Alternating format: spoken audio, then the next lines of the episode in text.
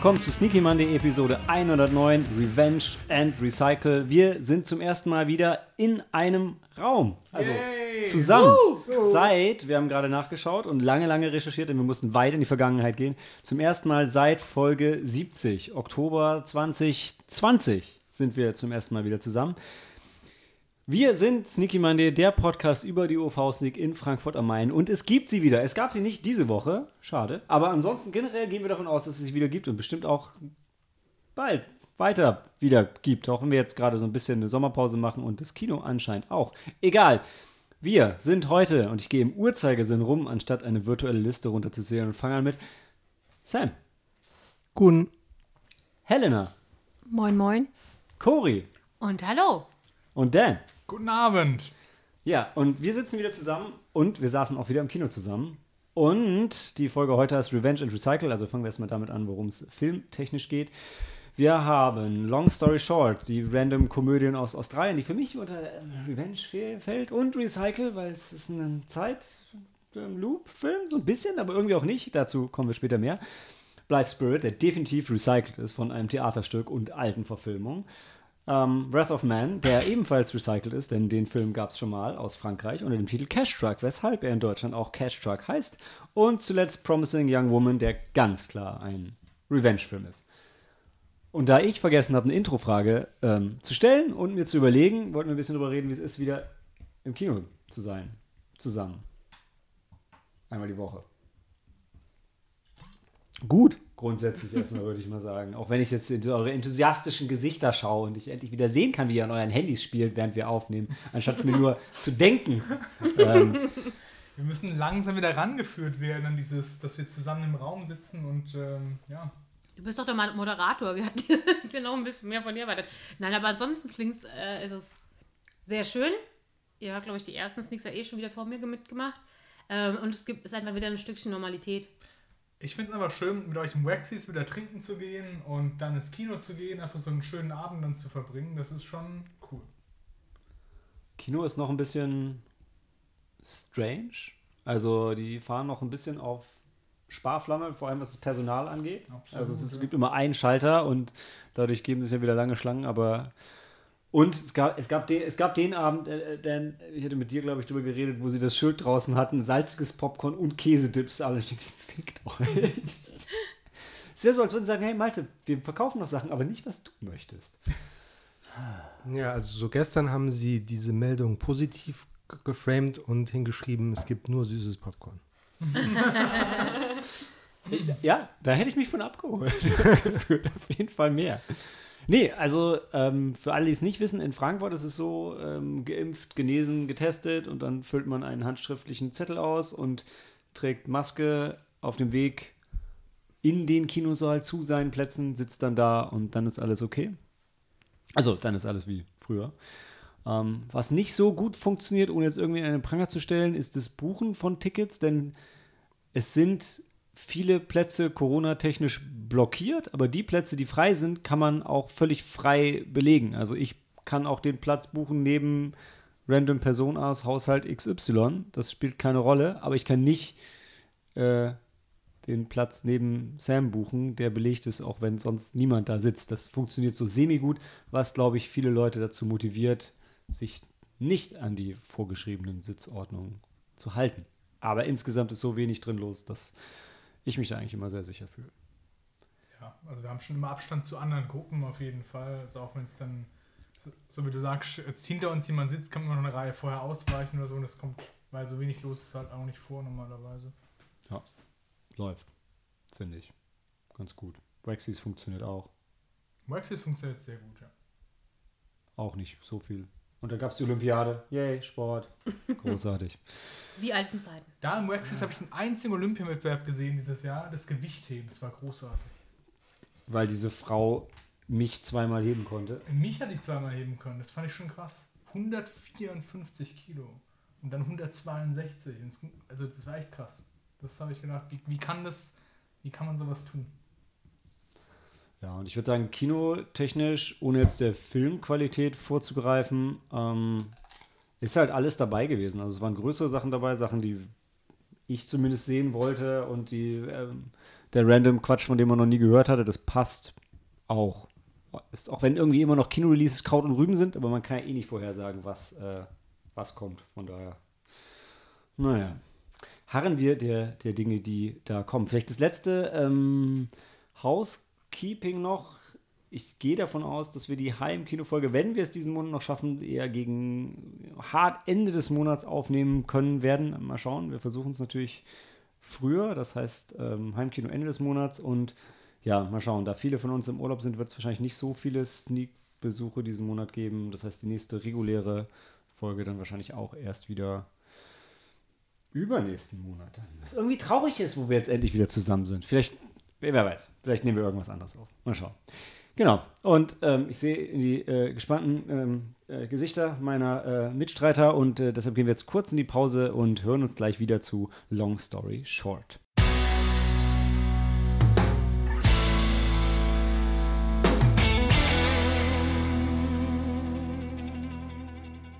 Love, Blink and You'll Miss It. Und in Deutsch heißt er Und täglich grüßt die Liebe. Es ist natürlich der neue Film von Kano aus Mortal Kombat, Regisseur Josh Lawson. Wer kennt ihn nicht? Wer Ich. hatte ich eben? Ich kenne ihn auch nicht. Und wer hatte nicht vorher von diesem Film gehört? Ich, Wer, Da hätte ich 100 Euro gewinnen können an dem Abend. eben, wir haben gesagt, es kommt bestimmt ein Film, den, den, den keiner kennt. Und dann meinten der nicht, ja, aber wirklich keiner, also wirklich gar nicht davon gehört hat. Das ist schon Ja. sehr unrealistisch. Aber genau so war es.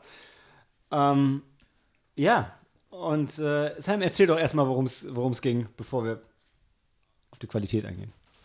Ja, gerne. Also, mh, wir haben Teddy und Leanne. Ähm, die sind so in unserem Alter, so, keine Ahnung, 30, um die 30 Jahre, lernen sich auf einer Party kennen und haben mehrere Neujahrsparty. Jahre- Neujahrsparty. Ähm, ja.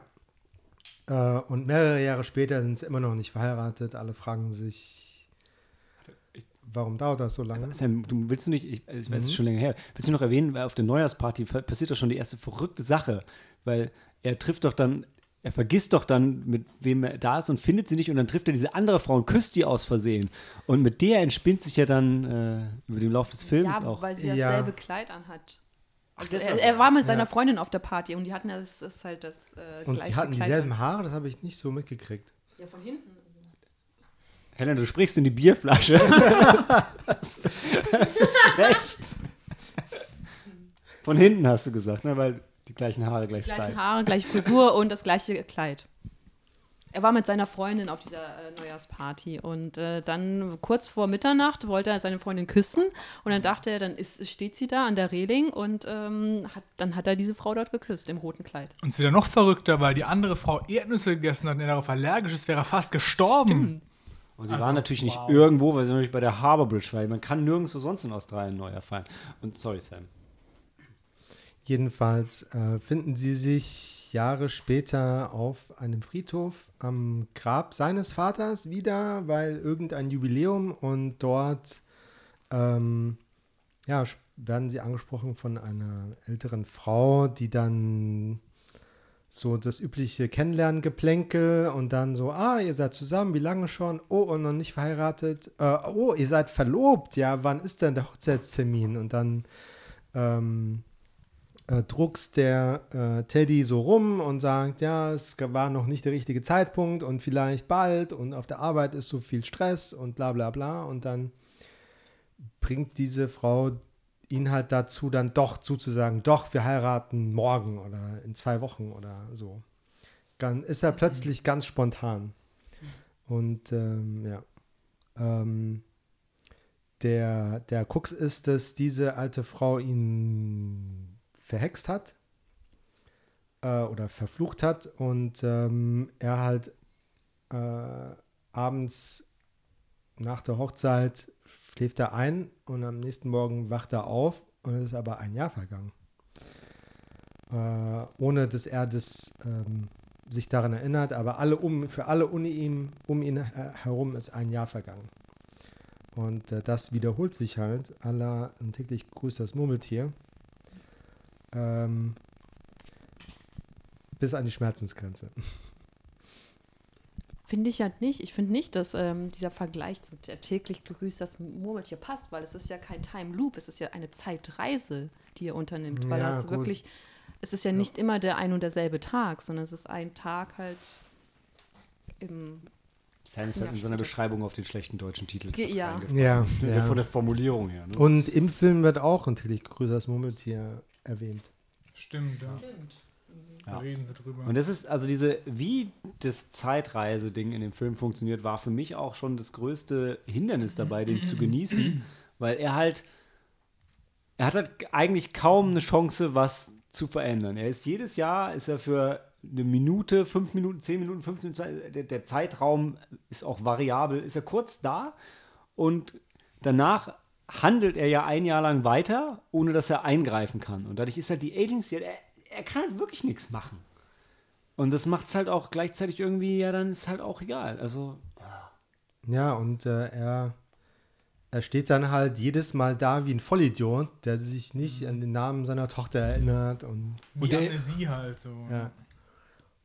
und klischeemäßig natürlich immer den Hochzeitstag vergisst. Also, er vergisst ihn nicht, weil er erlebt ja nur Hochzeitstage, aber er hat halt immer nichts vorbereitet. Der kann aber auch nichts für. Aber, und das, das macht halt den Film so ein bisschen schwer zu ertragen. Ich finde dieses ähm, reingeworfen werden einmal im Jahr, das macht er ganz, ganz gut. Das fühlt sich irgendwie, das fühlt sich realistisch an für mich, weil wir waren ja auch genauso desorientiert wie er, weil wir ja auch nicht wussten, was los war. Und ich finde, die haben es mit wenig Informationen geschafft, einen Up-to-Speed zu bringen und dann, dann kam meistens schon der nächste Sprung. Das fand ich, fand ich ganz cool. Und dann wird, ähm, wir hatten ja diese quasi Dreiecksbeziehung erwähnt, die wird dann so ein bisschen ausgespielt und das ist auch alles irgendwie ganz nett. Aber es ist halt schwierig, weil, weil man halt nicht weiß, was soll er denn machen? Also man weiß eigentlich, der Film läuft jetzt so durch und am Ende wird dann irgendwas passieren. Aber ähm, er kann es halt nicht beeinflussen. Ja, ja, und äh, wenn man die Reihenfolge der Hochzeitsgeschenke oder der Jubiläumsgeschenke kennt, dann weiß man schon genau, wie oft sich das wiederholen wird. Und ähm, der, ähm, die Titelsequenz ist halt so mit einer Animation, so Fotoalbummäßig, gibt es halt dieses ähm, so fast forward von dem Zeitpunkt, wo die sich auf dieser Neujahrsparty kennenlernen, bis hin zu dem schicksalhaften äh, Treffen auf dem Friedhof. Ähm, und der Titel, da wird halt mit, mit Uhren gespielt und dass die zu schnell voranschreitet und dann äh, telegrafiert der Film andauernd, was passieren wird. Im Großen wie im Kleinen. Dann kann man sich das alles schon vorstellen. Ah, okay. Es gibt immer der Sprung zum nächsten Hochzeitstag. Und äh, ja, was sind so die, die Etappen? So, das ist alles, Du meinst so die Ganz Etappen klar. von, von einer Ehe, die nicht cool läuft. ja, Mhm. Ja. Ähm, also ich wollte sagen nur zu dem Film, ich bin da mit einem positiven Gefühl trotzdem rausgegangen. Ähm, ich, ich sehe schon die Probleme auch, die ihr angesprochen habt, aber ich mochte halt, wie der Film das angegangen ist, halt zu zeigen, so dein Leben verläuft nicht immer so, wie du es dir halt vorstellst, sondern du bist manchmal nicht so getrieben und, und ähm, manchmal laufen Sachen nicht so und du stolperst halt so da durch und das fand ich schon auch, ähm, ja, also eigentlich ganz gut gemacht. Von, der- von der Message her. ja, aber es, ja, diese Message, so Carpe Diem, seize, seize the day, ist auch so abgelutscht. Und das ist so, äh, so mit einem unsubtilen Klatsch ins Gesicht umgesetzt in dem Film. Ja, ich fand es halt echt, ich habe es nicht so empfunden beim Und Schauen. dann, wenn der dann am Ende so, ich meine, wollen wir schon spoilern, wenn der dann am Ende halt nein, wir wollen noch nicht spoilern. daraus lernt, dann, dann macht er das so in einem übertriebenen, Ja. äh, Ja. so, Aber- der, da, da schlägt das Pendel ins andere Extrem zurück und Mhm. so kann man auch nicht leben. Natürlich nicht.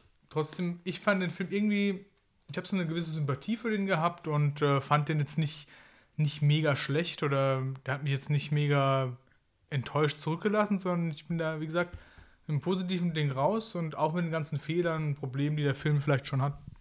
Ich gehe das, gehe das alles mit, Dan. Ich, mein, mein Problem war halt wirklich, dass diese ganze, äh, diese ganze Carpe Diem-Ansatz, da- dann, der Film war jetzt nur 90 Minuten lang, aber auf den konntest du die ganze Zeit wirklich nur warten.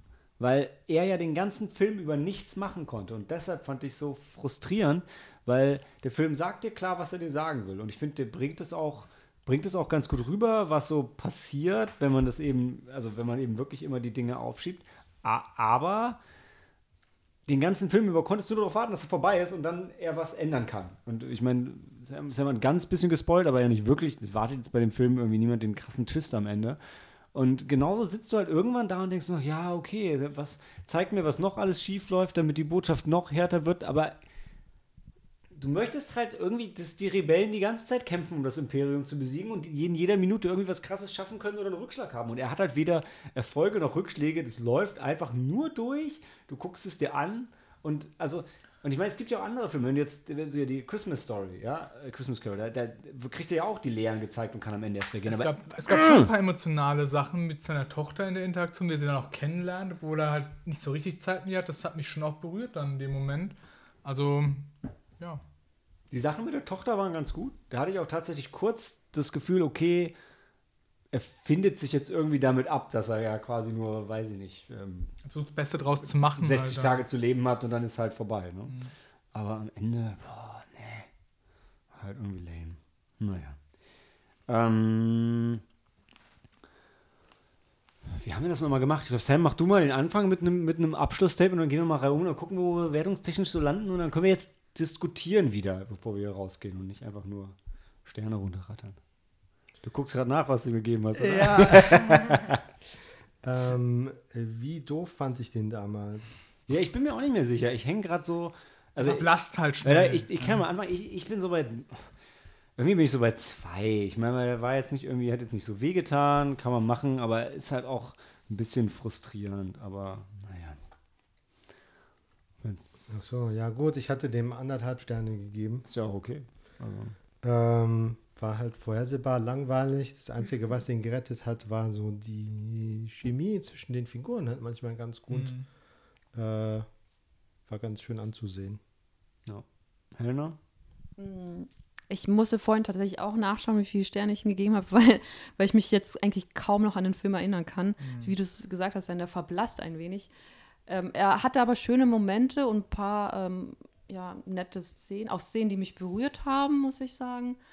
Ähm, und ähm, ja, es ist halt so eine Metapher auch ein bisschen aufs Leben. Manchmal plätschert das Leben einfach so vor sich hin und dann nur du tust halt nichts und irgendwann bist du dann 70, 80 und hast du gemerkt, warum habe ich das denn nicht damals nicht so und so gemacht? Und ähm, ja. Äh, Und was ich noch sagen wollte, ich habe was gelernt, denn äh, ich wusste nämlich, dann, ähm, wir haben nämlich, ähm, und zwar seine Frau, die war da sehr konsequent. Sie hat nämlich jedes Jahr zum Jahrestag, der erste, ähm, der erste Hochzeitstag ist der Papierhochzeitstag oder wie, wie hieß das denn? Also jeder Jahrestag hatte irgendwie ein anderes, äh, ein Material, anderes hm. äh, Element. Du musst ins. Mikrofon sprechen. Papier, Leder, Ja, genau. Kupfer. Genau. Und sonst kennst du ja nur ähm, silberne, goldene Diamanten. die, die großen Sachen. Genau, ja. Und du hast gelernt, dass es das überhaupt gibt? Das wusstest du Nee, nee, das wusste ich tatsächlich vorher auch. Das wusste ich auch. Äh, ähm, aber ich habe dann erstmal so mitbekommen, äh, ja, erster Hochzeitstag. Womit fängt man eigentlich an? Aber du weißt es auch nicht mehr. Wie Wie du gerade Nein, bewiesen leider hast. nicht. Also ich weiß, dass dann Papier kommt und dann kommt nochmal Baumwolle, dann als Leder. Genau, und Leder kommt auch noch. Aber du weißt auch nicht mehr wann.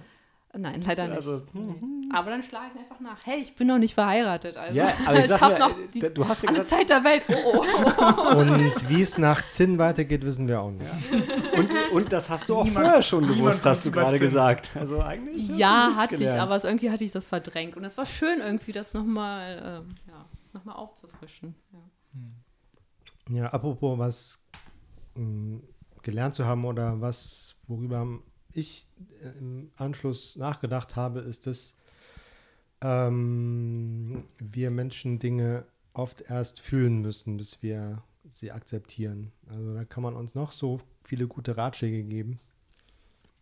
Wenn wir das nicht an eigener Haut erfahren, wirkt es manchmal nicht. Absolut. Ja. Das ist deeper als Papier, würde ich sagen. Deeper als, der, Helena. deeper als der Film auf jeden Fall. Ja. Aber ähm, es fehlt noch die, die äh, kleine Information. Wie hat sich das in Sterne Ach übersetzt? so, ähm, Dieser tatsächlich Wissensgewinn. die zwei, zwei, Zwei. zwei Papiersterne, zwei Papierflieger. Und ein Pony-Chance.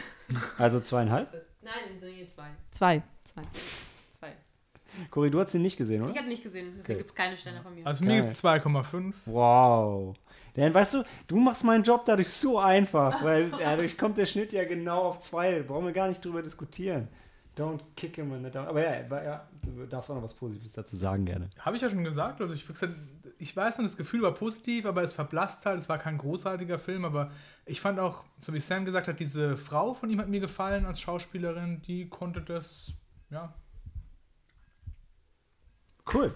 Ja, Leute, ähm, long story short, wahrscheinlich läuft er mittlerweile nirgendwo mehr, aber wenn er irgendwann mal irgendwo zum Streaming angeboten wird, dann wisst ihr, dass er von uns zwei Sterne bekommen hat und ihr euch überlegen solltet, ob ihr ihn wirklich gucken wollt. Äh, und nach der Pause reden wir über Blythe Spirit.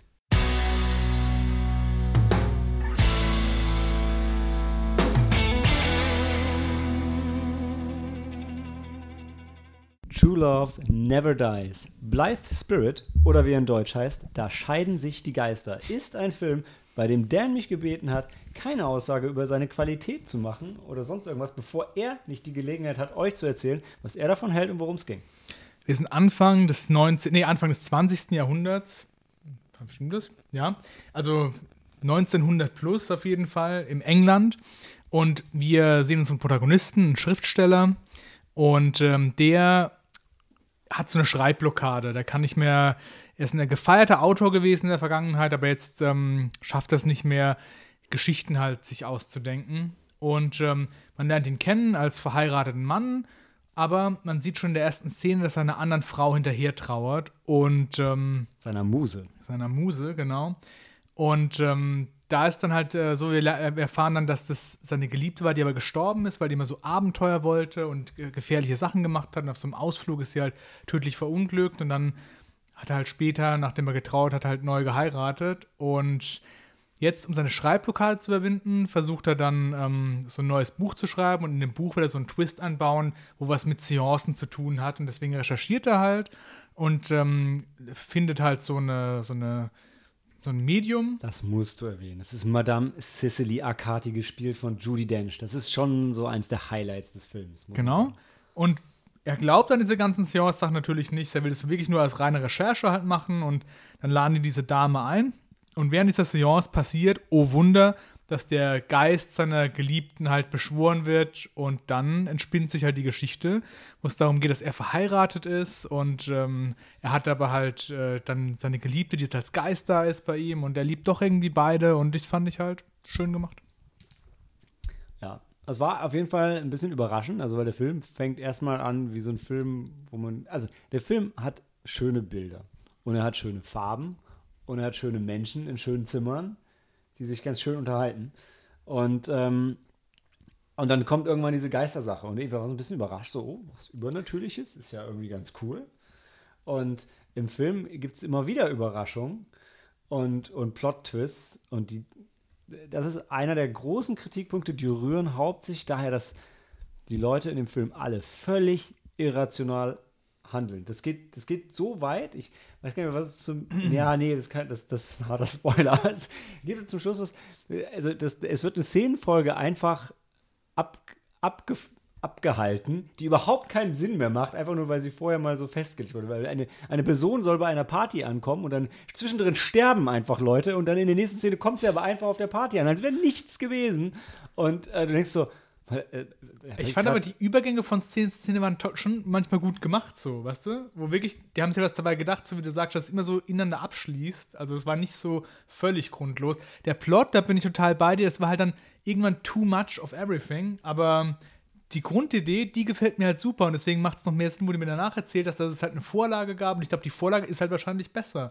Aber trotzdem hat mir die Story, die da drin steckt, halt so gut gefallen, dass ich halt darüber hinwegsehen konnte während dem Film. Ja, ich glaube, Szenenübergänge ist ein guter Punkt. Was man wissen nicht muss, aber kann, ist es ähm, basiert auf einem Theaterstück aus den 20ern, also den 20ern vor 100 Jahren. Und es ist auch schon mal verfilmt worden. Ich will sagen, in den, boah, Du hast gerade 70er oder so. ich, das ich glaube verfilmt. 60er. Aber, 70er hast du gesagt, wo wir es, glaub dann waren es wahrscheinlich die 70er. äh, Ich bin mir nicht ganz sicher, nagel mich nicht drauf fest, aber genau. Und ähm, das merkt man, glaube ich, schon dem Plot an. Das ist halt, das war halt in, in, in drei Akten vorher und äh, da hat das wahrscheinlich alles ein bisschen mehr Sinn gemacht und war halt irgendwie auch neuer, frischer. Und jetzt ist halt schon, es ist schon alles ziemlich random. Also was ich dir gebe, ist, dass die, ähm, gerade der Geist ist irgendwie, ist schon ganz keck und, und witzig, aber es macht alles nicht so viel Sinn. Und also ich hatte ja anfangs erwähnt, dass der Film halt so krass hübsch aussieht, aber auch halt irgendwie auf so eine billige Art. Ich, hatte, ich muss noch, ich muss noch kurz aufhören, ich weiß nicht, weil, damit man so ein bisschen Gefühl hat. Ich hatte es in meinem Review ausgeführt, als so wie wenn du in den Saturn gehst und bei den Fernsehen sind halt die Farben alle auf 100 gedreht. Und so ist der Film halt auch. Jede Szene Ich- ist halt so krass grell und bunt. Das, das kann ich total verstehen. Das war alles so, so, so sauber und so, so clean, also was die halt Ja. gefilmt haben. Und es hat mich total, auch von der Sprache, die Sprache fand ich super, wie die halt gesprochen haben miteinander. Das hat mich total an Bridgerton erinnert. Ähm, von dem Ganzen, was wie so ein Kostümfilm war halt. Und ähm, ja, und halt mit der englischen Sprache, die die halt wirklich so gestochen scharf gesprochen haben und die Dialoge, die die untereinander hatten, das war halt einfach cool gemacht. Also hat mir halt an dem Moment halt gefallen. Und ich bin bei Malte, der Plot ist halt wirklich Hanebüchen. Der wird halt immer schlimmer, so je weiter der Film halt geht. Aber das Ganze drumherum hat mich halt abgeholt und dann war ich halt bei dem Ritt mit dabei und Malte war halt nicht dabei. So. Ich bin irgendwann rausgef runtergefallen vom, vom Pferd. Ja, genau. Ja, ja das, also ähm, bei den Dialogen gebe ich dir ähm, erstmal auf jeden Fall recht. Also guck den auf jeden Fall in, im, im O-Ton. Das Britische ist, ist herrlich. und es ja. macht unglaublich viel Spaß. Und, aber auch die Dialoge wieder blenden, weil die klingen total clever und total cool. Und, Ja. und irgendwann merkst du, ja, aber was die, was die reden und was sie machen, macht halt, ist halt Genau. richtig dumm. Es steckt aber es halt. klingt total toll. Genau, es klingt total toll. Und du denkst, du bist total von was Großem so, von diesem historischen Monumental-Epos. ja. aber ist es dann halt am Ende nicht. Ja. Also sonst, ansonsten hätte ich mir im Intro Dinge erwähnt, wie ja, es ist halt ein Spielfilmdebüt und ist halt auch auf Rotten Tomatoes krebs der eher so immer so bei 30 Prozent rum. Das hat also, er halt schon nicht verdient. Also ganz ehrlich. Es ist, und es ist für Judy Dench auch ein bisschen schade. Was ist denn schade? Sie hat gut gespielt und sie hat einen so guten Job gemacht. Sie hat es gut gespielt, was ich mich bei ihr die ganze Zeit gefragt habe. Und ähm, das ist aber nicht ihre Schuld, sondern wenn überhaupt, rechne ich ihr das eher hoch an. Dass, dass alle haben diese künstlichen, krass weiß, grellen, blendenden Zähne wie Tom Cruise. Und Judy Dench hat halt wirklich so, so ein bisschen so schimmlige, schwarze ähm, Stummeln. Und ich habe mich gefragt, sind ihre echten Zähne einfach, und sie steht dazu, weil sie ist ja jetzt auch schon von einem gestandenen Alter, oder war das, weil sie diese Madame Cicely Akati spielt und das war einfach ihre Rolle? Ich meine, das Ähm. war auf jeden Fall auch die Rolle, weil sie stellen sie immer da im Bett, wenn sie dann irgendwie gerade sich nachtfertig macht und sie wird nicht in den vorteilhaftesten Posen gezeigt. Nee. Und wenn sie da runterfällt von der Decke in der einen Szene. Nee, deshalb hat es mir auch so also, leid getan. ja, irgendwie. du sollst ja auch Mitleid haben, weil sie ist halt diese Betrügerin, aber sie, also sie hat halt irgendwie schon mehr in sich so. Ja, ah, ja, es ist irgendwie. Sie ist eine Betrügerin. Natürlich, sie, sie, bei ihr ist auch das Ding, also jeder, jeder von den Charakteren hat so eine Agenda, ja. Und ihre Agenda ist, sie hat einen Mann, der ist in den Krieg gezogen, den hat sie im britisch-indischen Krieg äh, 18 irgendwas verloren als jungen Leutnant. Und sie will seinen Geist beschwören, dass sie wieder zusammen sein können. Und sie hat aber keinen Erfolg und sie muss ja irgendwie auch leben. Deswegen macht sie halt natürlich auch Fake-Sachen, dass sie tut, als könnte sie schweben, dass sie halt Leuten was verkauft, was halt nicht so ist. Aber sie hat immer sich darauf vorbereitet und dann kommt so ein Moment, wo sie wirklich einen Geist beschwört. Ja? Das ist aber auch nicht so eine richtig harte Betrügerin. Sie glaubt ja schon dran. Sie ist Mitglied in dieser, in dieser Naja, also sie. Spiritual Society Nee, und sie- so. Sie glaubt da schon dran, aber sie hat bisher nie Erfolg gehabt. Und, Das stimmt. Und sie betrügt auch offensichtlich, wenn sie dann ihre Show macht und das weiß sie ja auch. aber das, das eine ist eine Show machen und das andere ist trotzdem an die Magie zu glauben. Mhm. Genau, und das tut sie. Und das, das tut er, weil der, sie ist auch nicht überrascht, also sie ist überrascht, dass es endlich klappt, Mhm. aber sie ist nicht überrascht, dass es klappen kann. Also sie glaubt schon, Ja, an, schon. an diese ganze. Also, aber ja, ja. Eine ja. Scharlatanin, kann man sagen. Ja. Ja, schon. Ist halt nicht so der ähm, einfallsreichste Film. Ja, Dan, ähm, dann, dann war, was würdest du dem Film denn gerne geben? Also ich würde dem Film gerne wirklich drei Sterne geben. Der hat mich wirklich gut unterhalten und ähm, ich mochte wirklich die ganze Story so, die darin versteckt ist und das ist mir das wert, dem dann schon die drei zu geben. Und ein Herz natürlich. Ja, ich meine, ist ja jetzt von euch da draußen ist ja keiner überrascht, dass der dem Film jetzt drei Sterne gibt. Genauso wenig wie irgendwer überrascht ist. Ich sage, Dan, das ist völliger absurder Quatsch. Du kannst dem Film nicht drei Sterne geben. Der ist offensichtlich schlecht. Aber handelt es sich dabei um eine Comedy oder ist das Das ist nicht so ganz, ein- ja, es ist schon ein bisschen Ja, ist schon Comedy. witzig. Ja. Also, Also, will er sagen. aber es ist halt ähm, Historical Comedy und es sind halt Historical, holt's mich halt ab. ja. Nee, also es definitiv ist er als, als Komödie angelegt schon. Ich habe auch ganz. Hat auch ernste Szenen trotzdem. Ich habe auch ganz krasse Vibes von, ähm, wer ist der im Original? Der Tod steht dir gut mit, mit Bruce Willis ähm, gehabt, weil er dann so zwischen diesen, also zwischen seiner noch lebenden und seiner eigentlich toten Frau so ein bisschen gefangen ist. Und ähm, Nee, nee, ja. Eher Ja, ja. im Blind Spirit. So, ich sage ja okay. nur, Ja. dass da waren dann zwei Frauen gleichzeitig in seinem Leben und es Ja. gab übernatürlichen Scheiß. Ist eigentlich das ist nicht der gleiche Film, aber es Ja, gab okay, schon ein paar Szenen, ja. die ähm, im Sinne der Folge Revenge and Recycle mir einfach bekannt vorkamen. Mhm. so, ha. Also ist niemand mit einer Kanonenkugel in den Bauch geschossen worden. Das war nicht dabei. Aber Mhm. es gab schon so ein bisschen. Und auch wie das Ganze aufgelöst wurde am Ende, dann wären wir dann im Spoilerbereich, aber das hat mich an den anderen Film erinnert. Okay. Ja. Kommt, kommt er dann mit der, äh, mit der Madame äh, Cicely zusammen? Okay, warte, der warte. Nee, wir können, wir können gerne gleich noch einen Spoilerbereich äh, aufmachen, aber. Eine wichtige Frage noch: ähm, Fans von Dan Stevens werden abgeholt. Liefert er eine gute Performance? ja, er liefert irgendwie immer eine gute Performance. Das, Dan Stevens ist Ja. wahrscheinlich der Hauptdarsteller. der oder? Blonde, ja. Ja, der, ich finde, der hat gut gespielt, ja. Der hat halt aus dem Drehbuch, also jeder Charakter macht halt irgendwie zehn Wandlungen Mhm. durch und der spielt aber halt immer schon gut. Also Mhm. er versucht halt aus dem, was da ist, was zu machen, aber er ist halt von dem Plot halt nicht so richtig Mhm. geil, was da. Er hat ja diesen Russian Line in, in wie hieß denn dieser Ja, äh, Eurovision, Eurovision, Song Contest genau. Film? Line, Line of Love. Line of Love, ja. Line of genau. Love, genau. Er spielt irgendwie immer in schlechten Filmen mit, aber er, irgendwie ist das immer die beste Er lebt es Performance. einfach, Ja. genau. Ja. Er war nicht die beste Performance in dem Film, das würde ich wirklich nicht Mhm. Das war die sagen. Frau, die, die Muse. Ja, also die, die die war- war, die war richtig wirklich cool. Und die zweite war ähm, Judy Dench. Und, und dann, dann ist irgendwo zwischen ihm und Ilsa Fischer.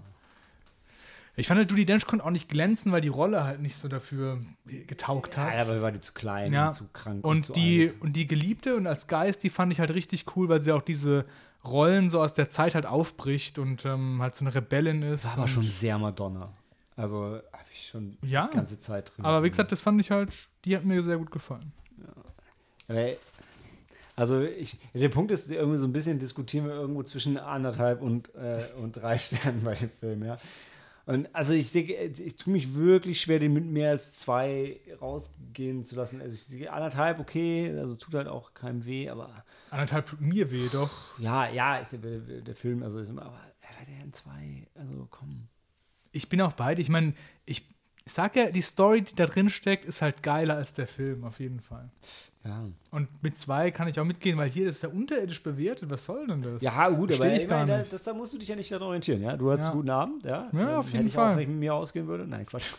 Aber ähm, Man guckt lieber die Version von 1945. Wahrscheinlich, ja. Das Ja. kann gut sein. Ich fand, die haben halt sehr viel. oder hält Ausschau, ob vielleicht English, English Theater mal Ja. Das noch auf die Bühne bringt. das Genau, weil mal spannend. Ich glaube, der Film, der wollte einfach wirklich zu viel. Und der wollte dann irgendwie so, so klug sein und so, so, so Twists einbauen, aber das hat dem Film halt nicht gut getan, halt so, ja. Und ähm, das, weil dann immer noch verrücktere Sachen halt passieren und die aber auch nicht cool sind, halt so. Und dann wurde es gegen Ende hin halt immer schlechter, leider. Aber das Ende hat mich dann wieder abgeholt, da war ich wieder versöhnt. Dann äh, gehen wir nochmal mit zwei Sternen. Vielleicht nochmal kurz die, äh, die Spoiler Street. Die Spoiler Street finde ich gut, Wenn ja. es für Sam und Helena okay ist. Also erstmal, Helena, du hast ja gefragt, mit wem er zusammenkommt. Da ist der Film sehr konsequent, Mhm. denn er kommt mit niemandem zusammen. Weil seine Frau stirbt dann, seine Frau stirbt dann Seine plötzlich Frau wird auch. umgebracht von der Ja. anderen Frau. Von, von, Von dem dem Geist. Geist, genau. Und dann verbünden die beiden sich Genau. gegen ihn. Weil die, die Frauen konnten die ganze Zeit nicht reden, weißt du? Die ganze Zeit war es immer nur, nur er konnte mit dem Geist hat. reden und er konnte mit seiner Frau reden, aber die Frauen haben nie eine Chance gehabt zu kommunizieren und jetzt, wo sie beide tot sind, Ja.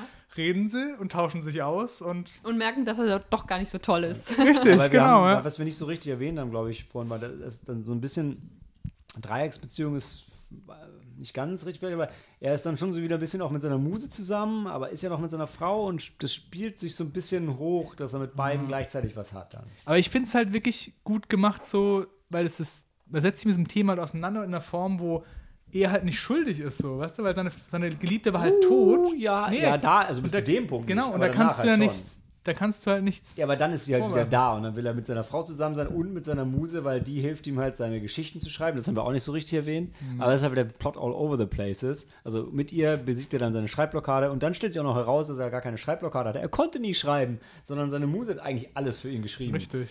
Und was aber richtig cool ist, dann kommt Madame Cecily Akati kommt dann auch mit dem Geist von ihrem Ex-Mann zusammen, der als Soldat dann Das war großartig. kommt und Das war wirklich schön, weil sie hat dann, sie hat ihre Barriere überwunden und dann am Ende beschwört sie wirklich, nachdem dann die beiden Frauen dann exorziert sind oder ja, da probieren Nee, sie. die sind nicht. Nein, aber sie probieren das doch in dieser Szene. Sie, Ja, ja. sie will doch dann exorzieren, dass die ihn dann in Ruhe lassen, dass sie ihn dann rettet. So. Und stattdessen ruft sie noch einen Und Geist. stattdessen ruft sie ihren Mann und dann laufen sie zusammen durch den Nebel an den Klippen Englands und er ist als junger Soldat in seiner Uniform, wie sie ihn damals hat gehen sehen. Und sie ist aber immer noch die alte Genau, Dame. aber er sieht halt nicht die alte Ah. Dame sondern immer noch die Frau, die er halt liebt. Süß. Das ist wirklich süß. Ja, und, und random. Also, das, weil, weil, also, Wieso? Nein. Ich meine, das war doch ihr Lebensziel. ja, sozusagen. aber das wurde den Film über nicht so sehr thematisiert. Das war so ganz am Rande ein Fakt. Und da Ja. gab es aber eine riesen Szene am Ende, die quasi das eigentliche Der- Finale gesprengt hat. Ja, der Film hat, hat sich halt nicht verdient, diese Szene, aber die Szene selbst war halt mega schön.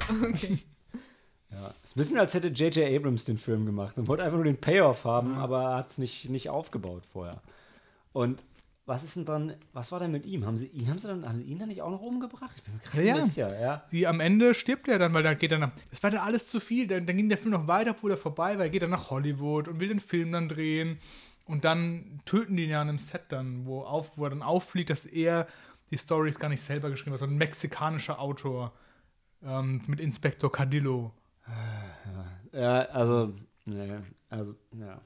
Genau. Also am Ende passiert, also in Einfach letzten, zu viel. In den letzten zehn Minuten passiert halt super viel. Das, Und- das ist sogar länger als 10 Minuten, aber es Ja. fühlt sich halt lang an, weil Ja, du keinen Bock mehr hast ja, zu dem Zeitpunkt. ja. Ja, ja kurz an. manchmal. Ja. Ja, und die, die Szenenabfolge, wo ich gesagt habe, dass jemand stirbt, ist halt, wie war das noch? Er, er schickt seine Frau los, um Madame Akati zu holen. Mhm. Seine Frau stirbt auf dem Weg dahin. Und die nächste Szene ist die Beerdigung von dieser Frau und Frau, Frau Akati kommt da einfach hin, als hätte seine Frau Ja. sie abgeholt und sagt, ja, hey, ähm, alles Gute. Das, das hat dich so, mega gestört. Das boah. fand ich halt eher so einen guten Übergang, weil halt irgendwie klar war, es passieren zwar Sachen zwischendurch, aber sie wollte ihm halt immer noch helfen, weißt du? Das hat für mich funktioniert, obwohl du diese Szene gehasst hast. Ja, Also, das fand ich nicht ey, schlecht Und gemacht. dann ist er noch kurz in der Irrenanstalt und die Szene ist einfach wieder draußen und Ja. keinen interessiert's.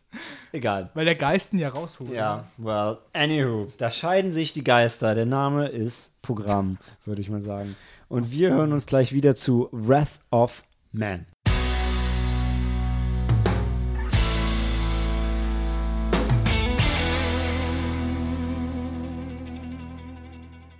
Wrath of Man oder wie er in Deutschland heißt, Cash Truck, weil es einen französischen Film gleichen Titels gab, der, das stimmt so nicht ganz, es gab einen französischen Film, der in Deutschland Cash Truck hieß und davon ist Wrath of Man ein Remake und deshalb heißt der Film in Deutschland Cash Truck. Der französische Film hatte natürlich einen französischen Titel, den ich jetzt nicht versuchen werde auszusprechen. Ähm, was ich aber sagen kann noch, bevor Helen euch erzählt, worum es genau ging, ist, dass es Guy Ritchies neuester Film ist und jetzt am 29. Juli angelaufen ist. Und ähm, ja, Jason Statham ist dabei. Helena. Ja, und das sagt schon alles. Also wir folgen Jason Statham in äh, Los Angeles. Ähm, er fängt ähm, frisch bei einer Geldtransportfirma an und äh, man merkt sofort, er ist eigentlich, ähm, er gibt sich halt eher so durchschnittlich, weil er auch den, den Test, den er halt dann in dieser Firma absolvieren muss, auch mehr so mehr oder weniger besteht. So gerade eben. Gerade eben, genau, aber wir, wir also als der Zuschauer, ähm, man sich, der merkt, ähm, da, ähm, er kann schon mehr, also er verbirgt etwas. Und ja, dann, ähm, dann folgen wir ihm halt in seinem Job auf seinen Geldtransport ähm, ja, Fahrten.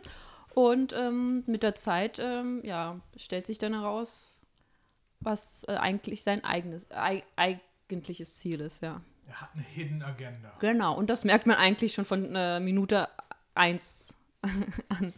Ja. Ja, ich glaube, ab Minute 1 muss vielleicht erwähnen, der Film beginnt mit einer krassen Überfallszene auf dem ähm, Geldtransporter, Ja. wo auch Zivilisten sterben. Und der Punkt, wo sich so ein bisschen dreht, das ist, glaube ich, kein Spoiler, weil es auch. Moment, im- das mit den Zivilisten kriegst du nicht mit. Du kriegst nur mit, Ja, dass ja. die Geldtruck-Leute halt wahrscheinlich erschossen werden. Das- mit Zivilisten kommt erst später. Ja, wird das später gezeigt in den Rückblenden. Du siehst Okay, nur im okay. Geldtransporter drin, was passiert, dann Gen- hörst du die Schüsse draußen, aber nicht wer umkommt. Genau, und dann Okay. fängt ja Jason Statham bei der Firma an und dann sein Vorgesetzter sagt ihm ja, letztes Mal, da wurde dieser Truck überfallen, da sind nicht nur zwei von unseren Männern getötet worden, sondern sogar ein Zivilist. Okay. So gefährlich Okay. ist der Job. Ja.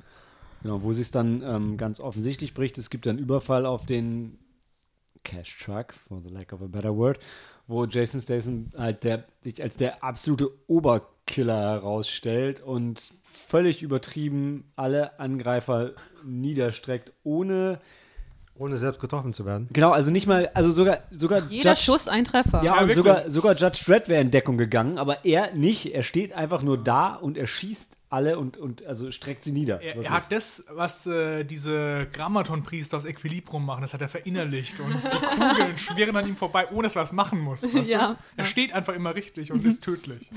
Gut, dass wir gestern nochmal Equilibrium geguckt haben, ne? Ja, und dann haben halt seine Mitarbeiter, die feiern ihn dann größtenteils eigentlich als Held und ein paar sagen so. Ja, weil er nämlich seine, ähm, seinen Kollegen gerettet hat. Genau. Deshalb Außerdem haben auch noch alle extrem männliche Spitznamen und können wir kurz über, über die Dialoge reden, die so. Wo, wo, Ja, wo- ja, naja, es ist ein Guy Ritchie-Film, oder? Dann, Aber Ja, aber es fehlt. das war halt Also, schon irgendwie so drüber halt alles. So, das war diese, diese Männlichkeit so total aufgesetzt und ich wusste äh, lange Zeit nicht, wo der Film mit mir hin will so, Mhm. und was der mir sagen will. Und da dachte ich, okay, der meint es ernst. Der findet es halt cool und es soll, ich soll das auch cool finden. das war für mich war der Punkt. Es, es fehlt der Witz, der das bei Guy Ritchie-Filmen sonst so ein bisschen auflockert zwischendrin. Ja, also für mich war das so drüber, dass ich das Gefühl hatte, dass der sich auf dem Gebiet nicht ernst nimmt, der Film. Ich halt schon. Ich, ich dachte, er Ja. hat sich mega ernst genommen und das hat mich halt rausgebracht, weil ich erst dachte, es, ja, aber vielleicht hast du ja recht und er hat es halt so auch gemeint, dass es so drüber ist, dass es schon wieder witzig ist. Ich glaube, sogar Helena und ich hatten im Film so ein bisschen diskutiert, oder war vielleicht auch meine Meinung, ich weiß nicht immer genau, ähm, dass ich eigentlich äh, die, die ersten Minuten sehr beeindruckend fand. Der Sound war cool, es gab so eine Titel. Das Intro war super. Das Intro war sau cool. Es hat uns eigentlich sofort wirklich so ein bisschen Ja. an Sicario erinnert, weil da auch eben solche äh, Mafia-Tattoos eingeblendet worden sind. Ja, auch so ein der, bisschen der so einen Soundtrack James- ist ja auch eins zu eins wie Sicario. Also es hat Genau, nur dieses aber es- Treiben und im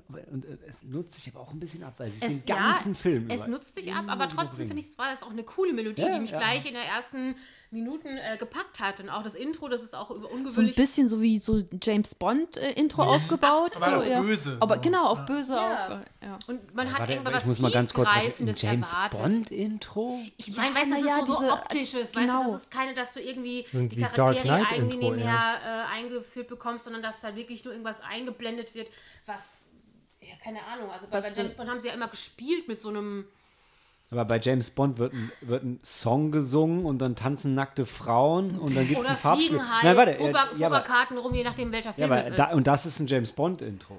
So hat sich doch das Intro von dem Film hier nicht angefühlt. Ich meine Ja, doch einfach nur dieses optische, sind. weißt du, Ja. das ist so, so ein, wie so eine Art Werbefilm oder also du hast du hast ja diese Tattoos. Wann hast du groß, das letzte Mal einen James Bond Film gesehen? Mag schon eine Weile sein, aber lass mich doch mal ausreden.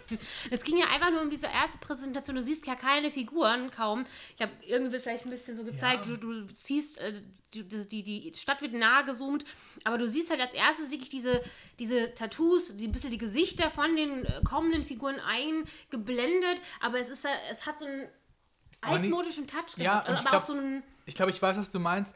Bei James Bond hast du ja auch oft das, oder manchmal in den Intros, dass das sowas gezeichnet wirkt oder gezeichnet ist. Und das war da ja, Ja. auch so. Das ist Ja. halt so dieses äh, bisschen comichafte. Ja. Und ähm, ja, das kommt manchmal auch Ja. davor, stimmt. ja, Und ich, ich weiß noch, ich war eigentlich in den ersten Momenten deswegen quite hooked. Mhm. Und ich hatte auch so ein bisschen an, wie heißt denn der Film, den wir auch mal gesehen hatten, der Sneak mit äh, Poe Dameron? Wie heißt aber der Schauspieler? All, nee. Ich weiß, wie du meinst, ja. ja Äh, mit, mit Je- Jessica Chastain, das war, glaube ich, ein, äh, so ein Drogenstadt, so ein, so ein Thriller-mäßiges, auch so ein bisschen düster wirkendes. Ah. Most Violent Year. Yeah, thank you. Das habe ich zum Beispiel in den ersten Momenten auch gedacht, weil die Stadt auch so einfach so Ja, den Tag war ich nicht gräulich. dabei, glaube ich. Ja, da warst du. Ah, das kann ganz sein. Nee, da waren wir, glaube ich, nur zu dritt in Mhm. dem Film. Und dann geht der Film halt eben so los und die erste halbe Stunde und wo dann irgendwie nochmal mal realisiert, okay, das ist Guy Ritchie, dachte ich mir so, boah, also dafür, dass der Film ja, dass der Regisseur schon bekannt ist für Filme, fand ich es fast sogar ein bisschen ich würde sagen, fast amateurhaft. Sei es halt eben, kann man ja argumentieren, die, die, die Sprüche waren halt so drüber, dass ich mir dachte, boah, ähm, das, das hat mich die ganze Zeit rausgezogen. Also, dass das irgendwie so viel Sinn, keinen Sinn machte, dass so über, ich weiß es nicht, also der- das- das, Intro hatte schon also- so viel versprochen und dann aber die nächsten Minuten haben die Erwartungen schon gleich nicht mehr halten können. Okay, warte, eben warst du bei einer Stunde, jetzt bist du bei den nächsten Minuten. Wann, wann, wann hat es lange, wie lange gebrochen? ging der Film nochmal ungefähr? Zwei Stunden. Zwei Stunden. Dann lass es vielleicht die zweite Stunde oder die letzte Dreiviertelstunde sein, wo es richtig nochmal actionmäßig abgeht, war ich auch da komplett weg. Aber so Ja. Ein großer Teil dieser Geschichte, die ja eher geplätschert ist, sage ich mal, wo alles noch sich sehr lange aufgebaut hat, ähm, keine Ahnung, also das hat mich Also ich hatte ehrlich gesagt, streckenweise nicht ganz überzeugen vom, also vom Ablauf her hatte ich eigentlich keine Probleme. Ich fand es eigentlich relativ spannend, wie das mit den Rückblenden so langsam unterfüttert wird, mit der, mit der Hintergrundgeschichte und so. Und das hat mir alles gefallen. Also für mich haben eher, mein größtes Problem war, dass die Elemente nicht zusammengepasst haben. So, die Dialoge waren so drüber, dass man sie nicht ernst nehmen konnte. Und dann wurde der Plot aber eigentlich ziemlich ernst und düster. Und ich habe gedacht, ah, weil das passt nicht. Und dann hast du diese Action-Szenen, wo Jason Statham halt wirklich inszeniert wird, also einfach als, als der, der Übermensch.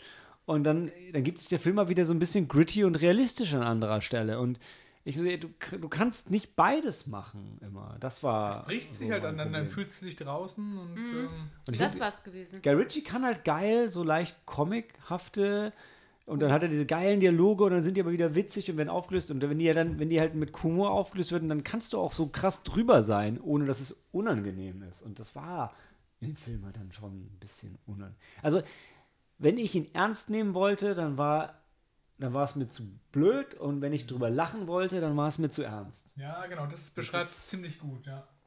Genauso. Auch wenn die einzelnen Ja. Elemente ja eigentlich in sich gut waren. Die Dialoge Ja. waren cool Ist und auch diese der- Action war cool. Man kann wieder sagen, das ist handwerklich halt gut gemacht Mega, so ja. und, Ja. und, und wirklich, als, als, also filmisch halt cool umgesetzt, aber halt der Film überzeugt mich halt nicht. Ja. Ja. Auch leider, das Original hat keiner von euch geguckt, oder? Nee. Nee, aber ich habe es jetzt gerade gleich, oder lege es mir gleich auf die Watchlist, den Film Le Convoyeur. Ja. Le Convoyeur. Cash Truck. Ja. ja. Ich weiß auch nicht, also, und dann wieder denke ich so, shame on us, dass wir sagen, ja, jetzt gibt es ein Remake davon, das finden wir nicht richtig gut und vom Original haben wir nie gehört. Also, das ist halt auch irgendwie dumm. Ja, aber kannst aber auch nicht alles kennen, das ist doch Nee. vermessen. Also Nee, du kannst aber- nicht sagen, aber ich- boah, du kannst nur ein Urteil erlauben, nur wenn du das Original halt. wir sind eher auf japanische Filme oder so spezialisiert. Nee, nee, nee, aber, aber gen- genau andersrum. Ich finde es halt, ich find's halt schade, dass mich das schlechte Remake auf das gute Original hinweisen muss. Das sollte eigentlich nicht passieren. du Ja, kannst aber ganz ehrlich, alle guten Sachen genau. kennen. Also, weil Ameri die, äh, Hollywood oder und so, die, die covern so viele Filme und äh, ich meine, äh, zum Beispiel, wie viele, was sind sie, wie kann das? Also ich, zum Beispiel eine persönliche Geschichte, die ich immer mochte, ähm, Shall We Dance, das ist eigentlich ein japanischer Film um einen Eltern, so einen äh, Salaryman, der tanzen lieben lernt. Und das haben sie dann mit Richard G. und J-Lo verfilmt.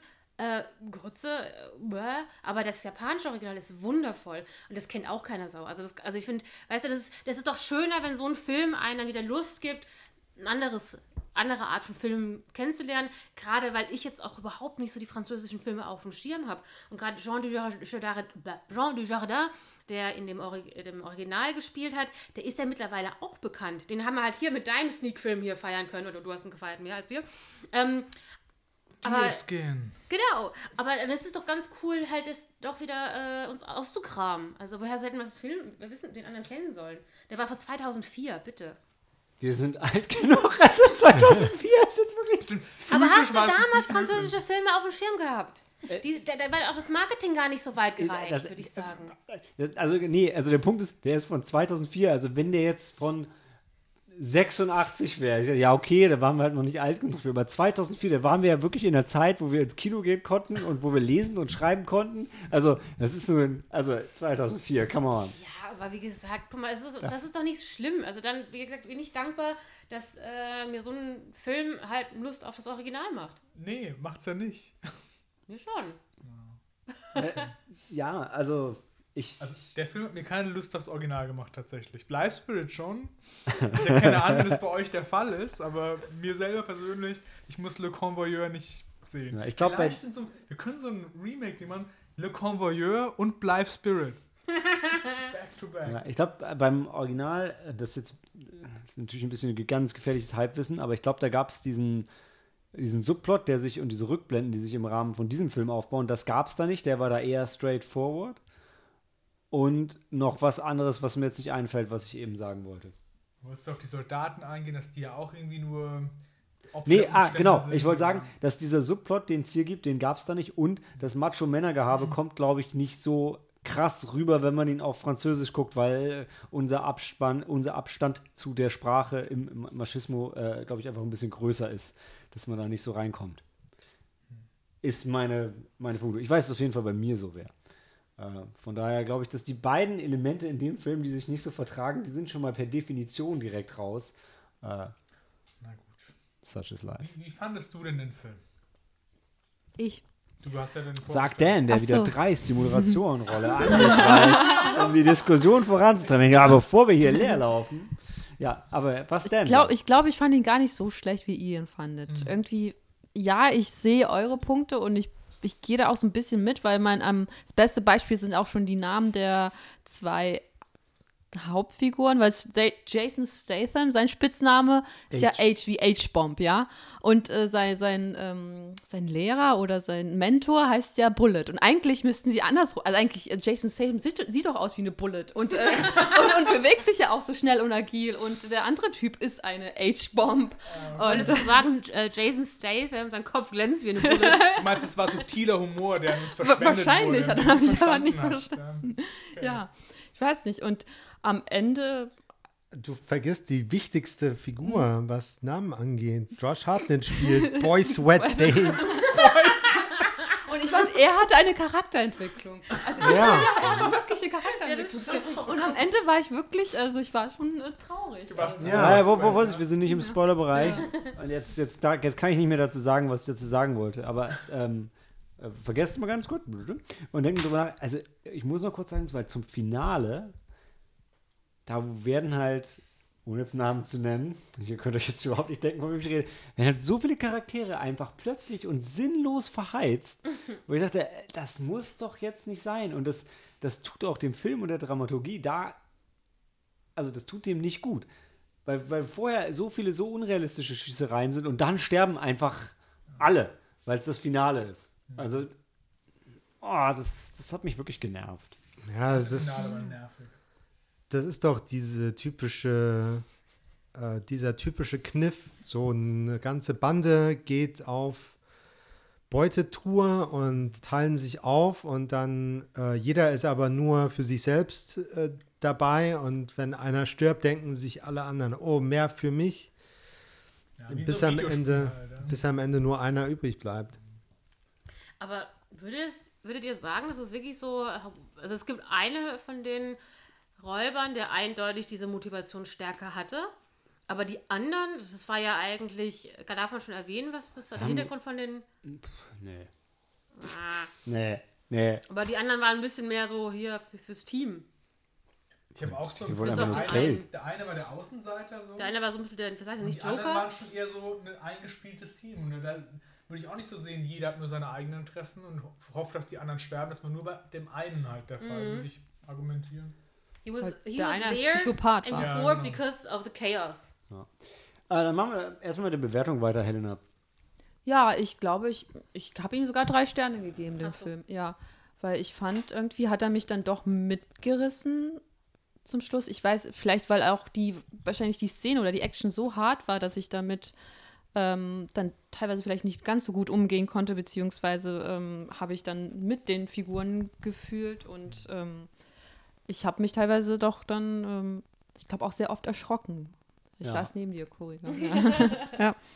Ja, weil es auf einmal dann so hart äh, wurde. Und ich weiß, also man, man merkt, dass, dass, das ist irgendwie so ein Konglomerat aus verschiedenen Elementen, die irgendwie nicht so ganz zusammenpassen, aber ich fand es doch recht mutig von Guy Ritchie, dass er es versucht. Aber ja, er will sich halt irgendwie seinem Stil treu bleiben. Dieses, dieses Ganze, dieses ein bisschen ähm, humoristische und so ein bisschen, ja, und da müssen noch ein paar Plot-Twists rein und dann ist es am Ende gar nicht so, wie es zu sein scheint. Und dann will er aber irgendwie auch diesen, diesen ernsten, harten Action-Thriller drehen. Und ja, für so einen ersten Versuch fand ich es eigentlich ganz in Ordnung. Für den ersten Versuch eines äh, durchgehend harten Films, meinst du? Oder? Nee, Weil Actionfilm hat er ja eigentlich schon ein paar gemacht. Das ist ja nicht der erste, Für die theoretisch. Kombination. für die, Für die Kombi, Kombi, okay. was ja. Ernsteres ja. zu machen. Weil Ja. das ist ja schon eher selten gewesen. Ungewöhnlich für ihn. Okay. Ja. Cory, du hast ja im Uhrzeigersinn schon direkt weitergemacht. Dann. Ja, also ich gebe dem zweieinhalb Sterne. Ich hau schon mal die Wertung raus. Ähm, weil ich finde, es gibt Sachen, die ich mag. Und ich finde, also kann man sich auf jeden Fall mal anschauen, vor allem wenn man auf so Actionfilme und sowas steht. Aber er hat mich jetzt auch nicht vollends überzeugt. Also ich hatte irgendwie, ich kam auch, ging aus dem bisschen auch raus und ich hatte mir mehr erwartet. Gerade eben, weil ich so ein bisschen ähm, dieses Sicario Gefühl zwischenzeitlich hatte, also vor allem stark am Anfang. Und das so tiefgreifend, so bombastisch war der für mich nicht. Ähm, gerade gesagt, den ersten Teil des Films oder die erste Stunde, sage ich mal, fand ich eben dieses übertrieben männliche. Das, das konnte ich auch nicht ernst nehmen, aber ich, wie gesagt, das hat sich, so wie es ihr schön vorhin beschrieben habt, war es gleichzeitig so ernst gemeint, dass das mich total wahnsinnig gemacht hat irgendwie. Ich habe mich, glaube ich, die ganze Zeit aufgeregt am Anfang. Und den zweiten Teil fand ich aber wiederum so intensiv, dass er mich sehr gut gepackt hat. Also da habe ich auch gemerkt, also ich glaube, wenn ich im Film rede, dann, dann greift es noch nicht, aber den zweiten Teil war ich eigentlich total fokussiert auf alles, was passiert und das hat mir dann Spaß gemacht. Und ich finde, es war auch alles wirklich überzeichnet. Nicht nur die Sprüche waren einfach, einfach drüber, Ja. sondern auch die Action war drüber. Und in dem Sinne war es eigentlich schon. Ja, ja auch. Hat's, ja, alles war. Ja, ja. Das, deshalb hat's, Ja. hat's, fand ich es, glaube ich, nicht so schlimm, wie ihr es. Also. Also wie gesagt, ich fand es auch unterhaltsam, wer auf solche Filme steht. Auf jeden Fall zieht euch rein, würde ich sagen. Also ich kann das jetzt nicht komplett äh, nicht empfehlen. Aber ich denke, es gibt auch gerade in dem Metier Filme, die halt noch besser sind. Aber wie gesagt, also zweieinhalb Stunden Manche ist, von glaub Guy Ritchie. ich, Ja, aber ist, der ist jetzt auch nicht mein Lieblingsregisseur, muss ich sagen. Ich mag The Man of UNCLE, aber ich mochte die Sherlock-Filme nicht. Ich konnte die nicht durchstehen, aber ich so liebe ich das Original von Sherlock, also die Bücher zu sehr. Guy Ritchie hat schon eine Menge geilen Scheiß gemacht. Also. Und The Man of Uncle fand ich auch gut. Ja, Egal. ich. Dan. Ja, Der Ritt auf diesem stählernen Cash-Truck hat mich nicht abgeholt. Ich gebe dem zweieinhalb. Das war kurz, zweieinhalb. ähm, waren es auch von mir. Siehst du, habe ich mir einmal habe ich mich getraut, was zu essen, weil ich wusste, Dan holt jetzt aus. Äh, Hat nicht geklappt. Ich habe eigentlich schon alles gesagt, was ich sagen wollte. Also, dass diese Elemente nicht so gut für mich funktioniert haben, obwohl sie für sich alle ganz gut sind. Dass Jason Statham halt teilweise wirkt, als wäre er irgendwie vom Fast and Furious Set rübergelaufen und hat gesagt, ja, jetzt musst du selbe Dialoge, aber jetzt ähm, mach die halt straight. Und das ist, äh, ja, super, war super schwierig für mich beim Film. Trotzdem, ähm, was Cory meinte, äh, das, das war einfach zu dem Zeitpunkt, und das ist jetzt wirklich dem Zeitpunkt, wo wir ihn gesehen haben, auch geschuldet, das war einfach cool. Das war für mich so der erste hochproduzierte Actionfilm wieder im Kino, einfach nach langer Zeit. Und das war einfach geil. Und dann war auch nicht so wichtig, dass das nicht in den Film gepasst hat, sondern es war cool zu sehen, wie Jason Statham richtig hart Leute richtig über den Haufen schießt. Das, da habe ich mich ein bisschen gefreut. Ähm, und dann habe ich mich gefragt, darf ich mich freuen, weil irgendwie der Film halt doch eine ernste Story gekriegt hat. Oh, ja, deshalb alles ein bisschen schwierig. Zweieinhalb Sterne und Guy Ritchie-Fans können von mir aus was drauflegen, weil ja, der Stil ist halt immer noch da, auch wenn er irgendwie nicht passt. Sam. Hm, Ich bleib bei den zweieinhalb Sternen. Also ich denke, Jason Statham-Fans, ähm, vielleicht weniger Guy Ritchie-Fans, ähm, können dem was abgewinnen. Also irgendwie ist Age gespielt von Jason Statham halt wie so ein schwarzes Loch in diesem Film. Also der schluckt einfach alles. Um ihn, ihn herum reißen Leute Witze oder schießen auf ihn oder ähm, wollen den mit ihrer Männlichkeit irgendwie so ein bisschen äh, wegdrücken. Und er schluckt es einfach weg. Der sagt so gut wie nix und hat null Regung, auch gegenüber seiner Frau nicht, also die Mutter von, von seinem Sohn. Das hört er sich alles an und danach Ja. äh, ändert sich überhaupt nichts. Das ist eigentlich ein, Emotions, äh, ein, ein Ja. emotionsloses schwarzes Loch oder Ja, aber sowas. sein ganzes Ja. Gehabe ist halt mega macho-mäßig, aber so das stimmt schon. Also der, der sagt so Ja. nichts, das stimmt, ja. Also, Er ähm, macht immer alles wie ein echter Mann mit sich selbst aus. Genau, das will der Film halt so darstellen. Alle anderen sind so möchte gern männlich Ja, ne, genau. und klopfen die Vor großen Sprüche. Und er, er liefert halt einfach die Männlichkeit. Ähm, Nee, also ähm, das hat halt irgendwie den Film so ein bisschen kaputt gemacht. Ähm, wie der Malte schon sagte, wie aus einem anderen Film rübergelaufen. ähm, und die, also viel, mh, viel mehr habe ich äh, gezogen aus den ähm, Rollen Bullet und Boy Sweat Dave und ähm, dem, dem Anführer vom, ähm, Von den- von der von der anderen Gang. Ähm, also Bullet wird gespielt von Holt McCallany, den kenne ich aus der Serie Mindhunter. Netflix-Serie über, ähm, ja, ist ziemlich cool, also FBI-Profiler, die die ersten Profiler, bevor das ein Begriff war. Ähm, und ja, Josh Hartnetts Figur eben wegen dieser Charakterentwicklung eigentlich die einzige im Film, oder? Ja, bis auf. Ah, nee, kann man Spoiler Und ähm, der, genau, der, der Anführer der, der anderen Gang, Jackson, gespielt von äh, Jeffrey Donovan, den ich aus, ähm, Sicario. ja, Eins und zwei. ich, ich kannte den äh, vorher schon. Also Okay. in Sicario gab es dann auch wieder diesen Wiedererkennungseffekt. Ey, cool, den wir auch wieder sehen aus ähm, Burn Notice, der Fernsehserie, hat da Michael Weston gespielt. Das hat man ja Also die, die Rollen haben mir irgendwie mehr gegeben. Und äh, genau, Scott Eastwood ist auch dabei. Der versucht irgendwie ziemlich krampfhaft irgendeine Schauspielerkarriere auf die Beine zu Ja. stellen, aber es funktioniert noch nicht. Ja, also ich bin bei Malte so der erste große Actionfilm im Kino. Wo du Godzilla vs. Kong vorher gesehen hast, Sam, erzähl Ja. doch nicht. Ja. ja, aber mit diesen großen Monsters, die sind halt so ein bisschen, vs. Kong? bisschen realitätsferne. Guter Quatschfilm. Das ist eine andere Art von Das ist Action. Nur Action. Ja. Ja, aber es ist Action. Ohne Ende. Fantasy-Action. wenn ich Actionfilm höre, denke ich nicht zuerst an sowas wie Godzilla vs. Kong tatsächlich. Nee, dann geht ja an Menschen gegen. Menschen Ja. in irgendeiner Art Form. Ja. Okay. Was, was mir noch vielleicht einfällt, weil das ist ein Spruch, den ich äh, die Tage danach gerne über den Film gesagt habe, ähm, dafür, dass der Film so düster ist und sie jemanden, der äh, ja quasi sich im Action-Genre durchaus schon etabliert hat, finde ich, dass trotzdem Jason Statham ähm, das schauspielerische Talent oder den, Scha das Charme, äh, den Charme einer Kartoffel hatte. Also dieses, dass er die komplett so düster, also so, äh, klar kann das halt eben vielleicht diese Art von Männlichkeit sein, die man darstellen wollte, dass er so komplett emotionslos Jetzt, bleibt bis jetzt, zum. äh, Jetzt muss ich mal kurz. Also, Okay. ähm, erstmal ganz kurz: zweieinhalb Sterne. Da müssen wir kurz in den Spoiler-Bereich gehen. Weil, Okay. Sorry, äh, ich verstehe, ich weiß, worauf du, was du Okay. sagen willst, aber das passt leider zu gut zu dem, was ich sagen möchte wo ich ohne den Spoiler-Bereich nicht hinkomme. Und auch wenn es ein bisschen lame ist, ja, aber. Was du hast gesagt, so, er ist ein schwarzes Loch und ich will den Film in keinster Weise verteidigen, aber wenn man das interpretieren will, er ist ein schwarzes Loch, er saugt die Kugeln auf, er saugt die dummen Sprüche auf und, und das alles gibt ihm halt irgendwie gar nichts, ja. Und dann sag ich, ja, und sein Sohn ist gerade gestorben. Und dem ist halt alles scheißegal. Dem ist egal, wenn die auf ihn schießen. Und dem ist egal, was sie für Sprüche machen. Der hat nur ein einziges Ziel, der will den Typen finden, der seinen Sohn erschossen hat. Und ihm ist alles egal. Und natürlich hat er keine Emotionen, weil er hat nur noch genau eine Emotion. Er will den Typen killen, der seinen Sohn gekillt hat. Und das ist dann eigentlich eine. Und da bin ich nämlich auch bei dir, Motivation. weil das habe ich nämlich auch von Anfang an gespürt. Und das, für mich war das eigentlich auch so ein bisschen wie so, auch die, der, das Intro hat mich wirklich so ein bisschen an ein, eine griechische Tragödie erinnert. Das hast du gesagt. Ja, und äh, das ist übertrieben tatsächlich. Da habe ich zu viel hineininterpretiert, ich weiß.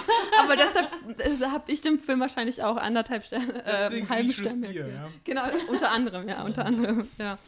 Und das, das sehe ich nämlich genauso, weil wenn du dann rausfindest, dass sein Sohn umgebracht worden ist und er sieht das auch noch vor seinen Augen und er gibt sich die Schuld daran, dann, ähm, dann ich, ich weiß nicht, Okay, wie ja, jemand okay. von uns dann in dem in der Situation Ja, vielleicht habe ich dann einfach ein Problem. Und, und zum, zum Ende hin merkst du halt aber trotzdem dann irgendwie sind alle irgendwie kommen cool rüber und ähm, sind Machos, so, aber am Ende gibt es halt keine Gewinner, es sind alles Hm, Verlierer, weil ja. Naja, er gewinnt schon am Ende. ja, aber, aber was gewinnt er? Aber, Aber was, aber aber was da- gewinnt er? Also, ja, das, sieht ja auch nicht aus, als er wie, wie der Winner. Also ja. Was, Vielleicht ist ein Rache ist halt nie was, wo du hinterher sagst, ja, jetzt habe ich es Genau. geschafft und Und, jetzt ist und, gut. und das ist, er ist sich dessen auch bewusst. Er weiß, dass er dann zum Sagt er, Schluss glaub dann- ich, sogar, Ja, ne? genau. Und ja. ja. er hat ja dann quasi auch mit seinem Leben irgendwie glaub, Wir abgeschlossen. saßen im Kino nebeneinander. Ich hätte es cool gefunden, wenn der Film da endet, wo der Heiß zu Ende ist und der eine Verbrecher überlebt am Schluss. Das wäre halt sowas gewesen. So. Aber natürlich ist dann der Logik des Films folgend, so wie du sagst, er kriegt seine Rache und dann diesen Abschluss. Und Aber wo hast du am Anfang schon die griechische Tragödie gesehen? Da ist In dem Intro, in dem Intro tatsächlich. aber du sagst ja, du hast diese Bilder, nein, weil das, diese Bilder, die dann eingespielt worden sind von, ähm, ähm, ich weiß nicht, war glaube ich auch so ein Adler und dann siehst du glaube ich auch noch die Justitia und so und gen generell halt diese, ähm, die Bilder, die verwendet worden sind, haben mich teilweise so an so an griechische Skulpturen, Skulpturen erinnert und äh, so Wandmalereien, ja. War er, äh, Statham ist ja auch wie aus Marmor gemeißelt. hey, ja. nee, Ja. aber äh, also der Punkt ist, ich sehe auch, was ich gerade selber gesagt habe, äh, habe ich den Film über auch nicht gespürt. Aber wenn man möchte. Ja. Ich glaube, es ist das, was ich auch daran sehe, weil er ist ja auch in so Akte aufgeteilt. Und äh, jedes, ähm, jeder Akt hat ja auch noch eine Überschrift. Und ähm, ja. Gott, das habe ich vergessen. Stimmt, aber das Ja. hat wirklich ein so ein bisschen klassisches Theater. Ja. erinnert. Ja, well, Wrath of Man. Aber, aber jetzt äh, zum Glück haben wir einen locker flockigen Film mit ähm, Promising Young Woman.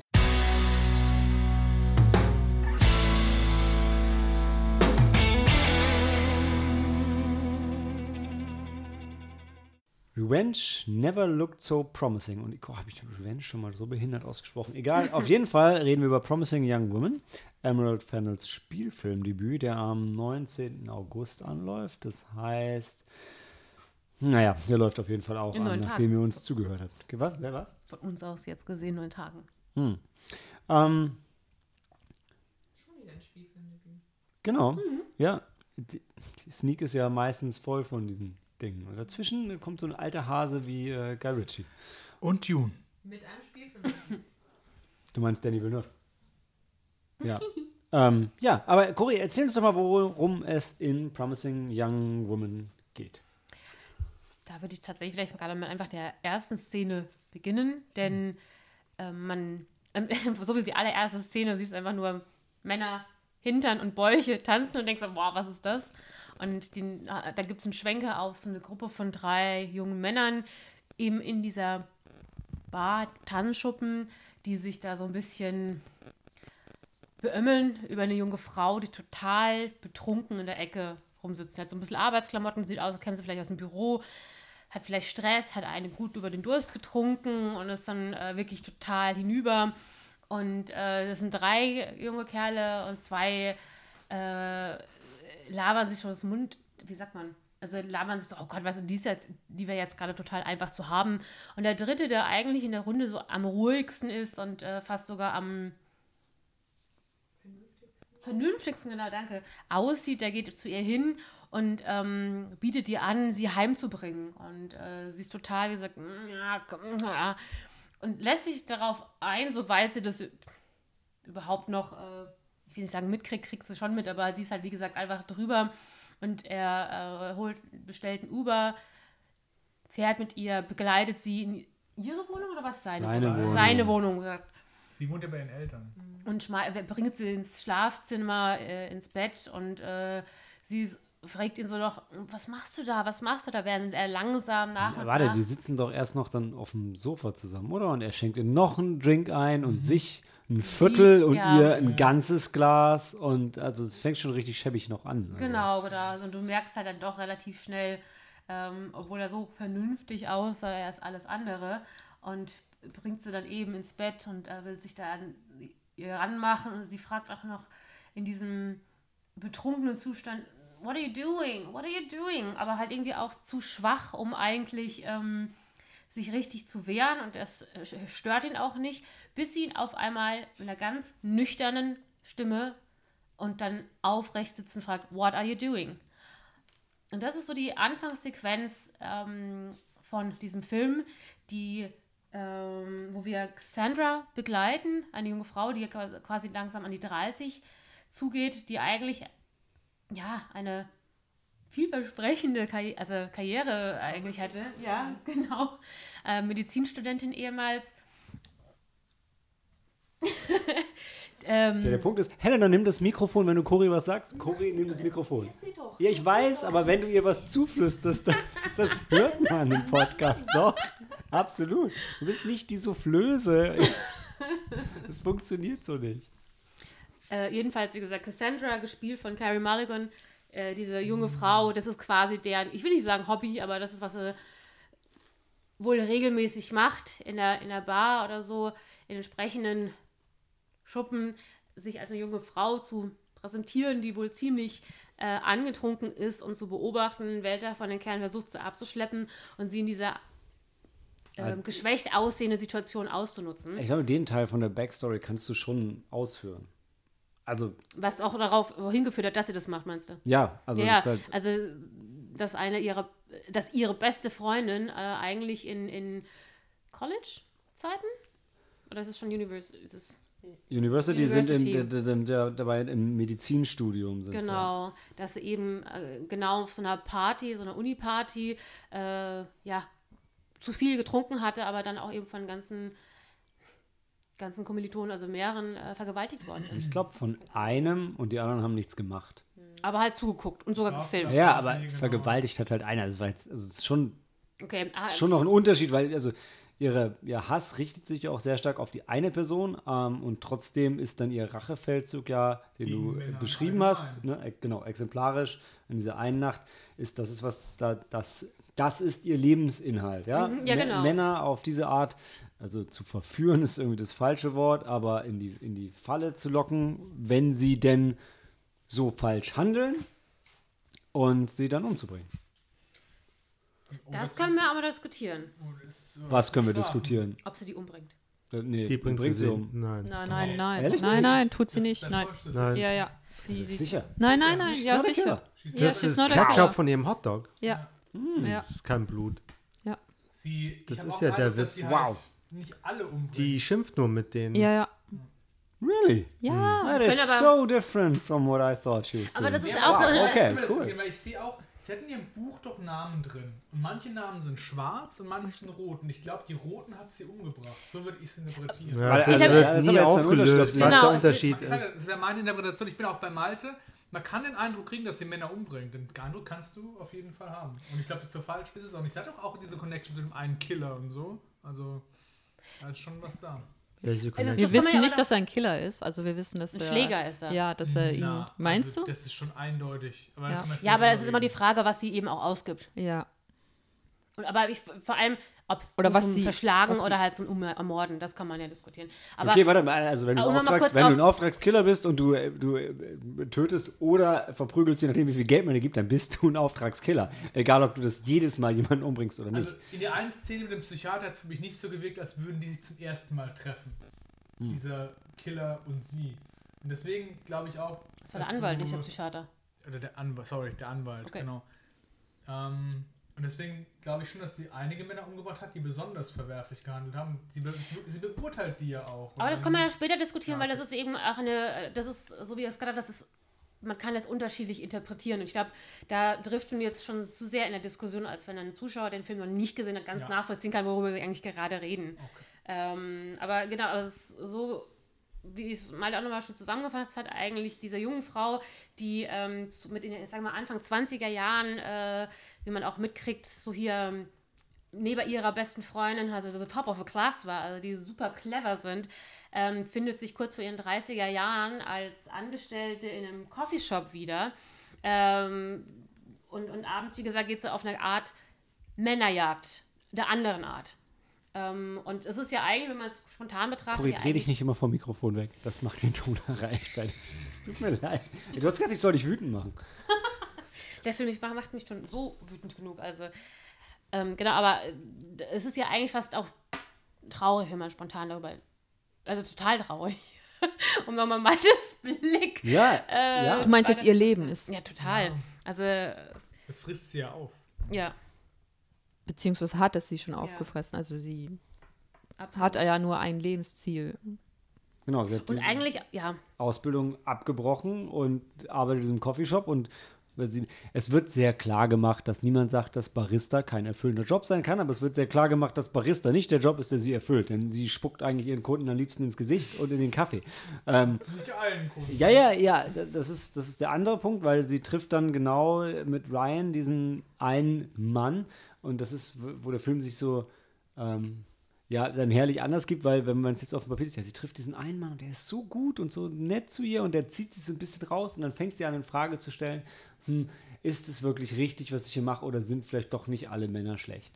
Ähm, das habe ich jetzt vielleicht schon so ein bisschen zu sehr ausgefüllt, um das wirklich einfach so ganz alleine im Raum stehen zu lassen, aber der, der Film geht dann schon noch andere Wege, aber äh, das ist, das ist, das ist was passiert. Und ansonsten, also für mich ist, boah, ich weiß gar nicht, es gibt so viele Ambivalenzen in dem Film, aber eine, die, die für mich stark ist, ist die, die Cory eben beschrieben hat, dass sie wirklich, äh, und Cory Helena eigentlich, ihr ganzes, ihr ganzes Leben darauf jetzt ausgerichtet hat und dass sie das wirklich aufgefressen hat, dass sie das wirklich fertig macht und ich trotzdem als Zuschauer da dachte, ja, mach weiter, das ist richtig, das mu irgendwer muss es ja machen, ne? so wie Batman halt. und, ähm, und gleichzeitig merkt man, das ist aber auch nicht gut für sie. Und da, das war auch schon schwierig für mich, weil ich selten in von so ähm, leicht pulpy, trashig angehauchten Sachen wie, wie Kill Bill selten irgendwie Rache in Filmen wirklich gut heißt. In dem Fall habe ich so, boah, das muss jetzt, muss jetzt kommen. Also es ist schon wichtig, dass sie das macht. Ich meine, auch was du eben gerade mit Ambivalenten sagst, das sind ja wirklich viele Punkte. Also äh, auch vom optischen her, teilweise gerade ganz extrem dieser Coffeeshop, es ist so ex- extrem bunt, bonbon bunt. Ähm, und gleichzeitig ist es auch so eine unfassbar dramatisch bis widerlich, bis, bis erschütternde und leider super realistische Geschichte, die da erzählt wird.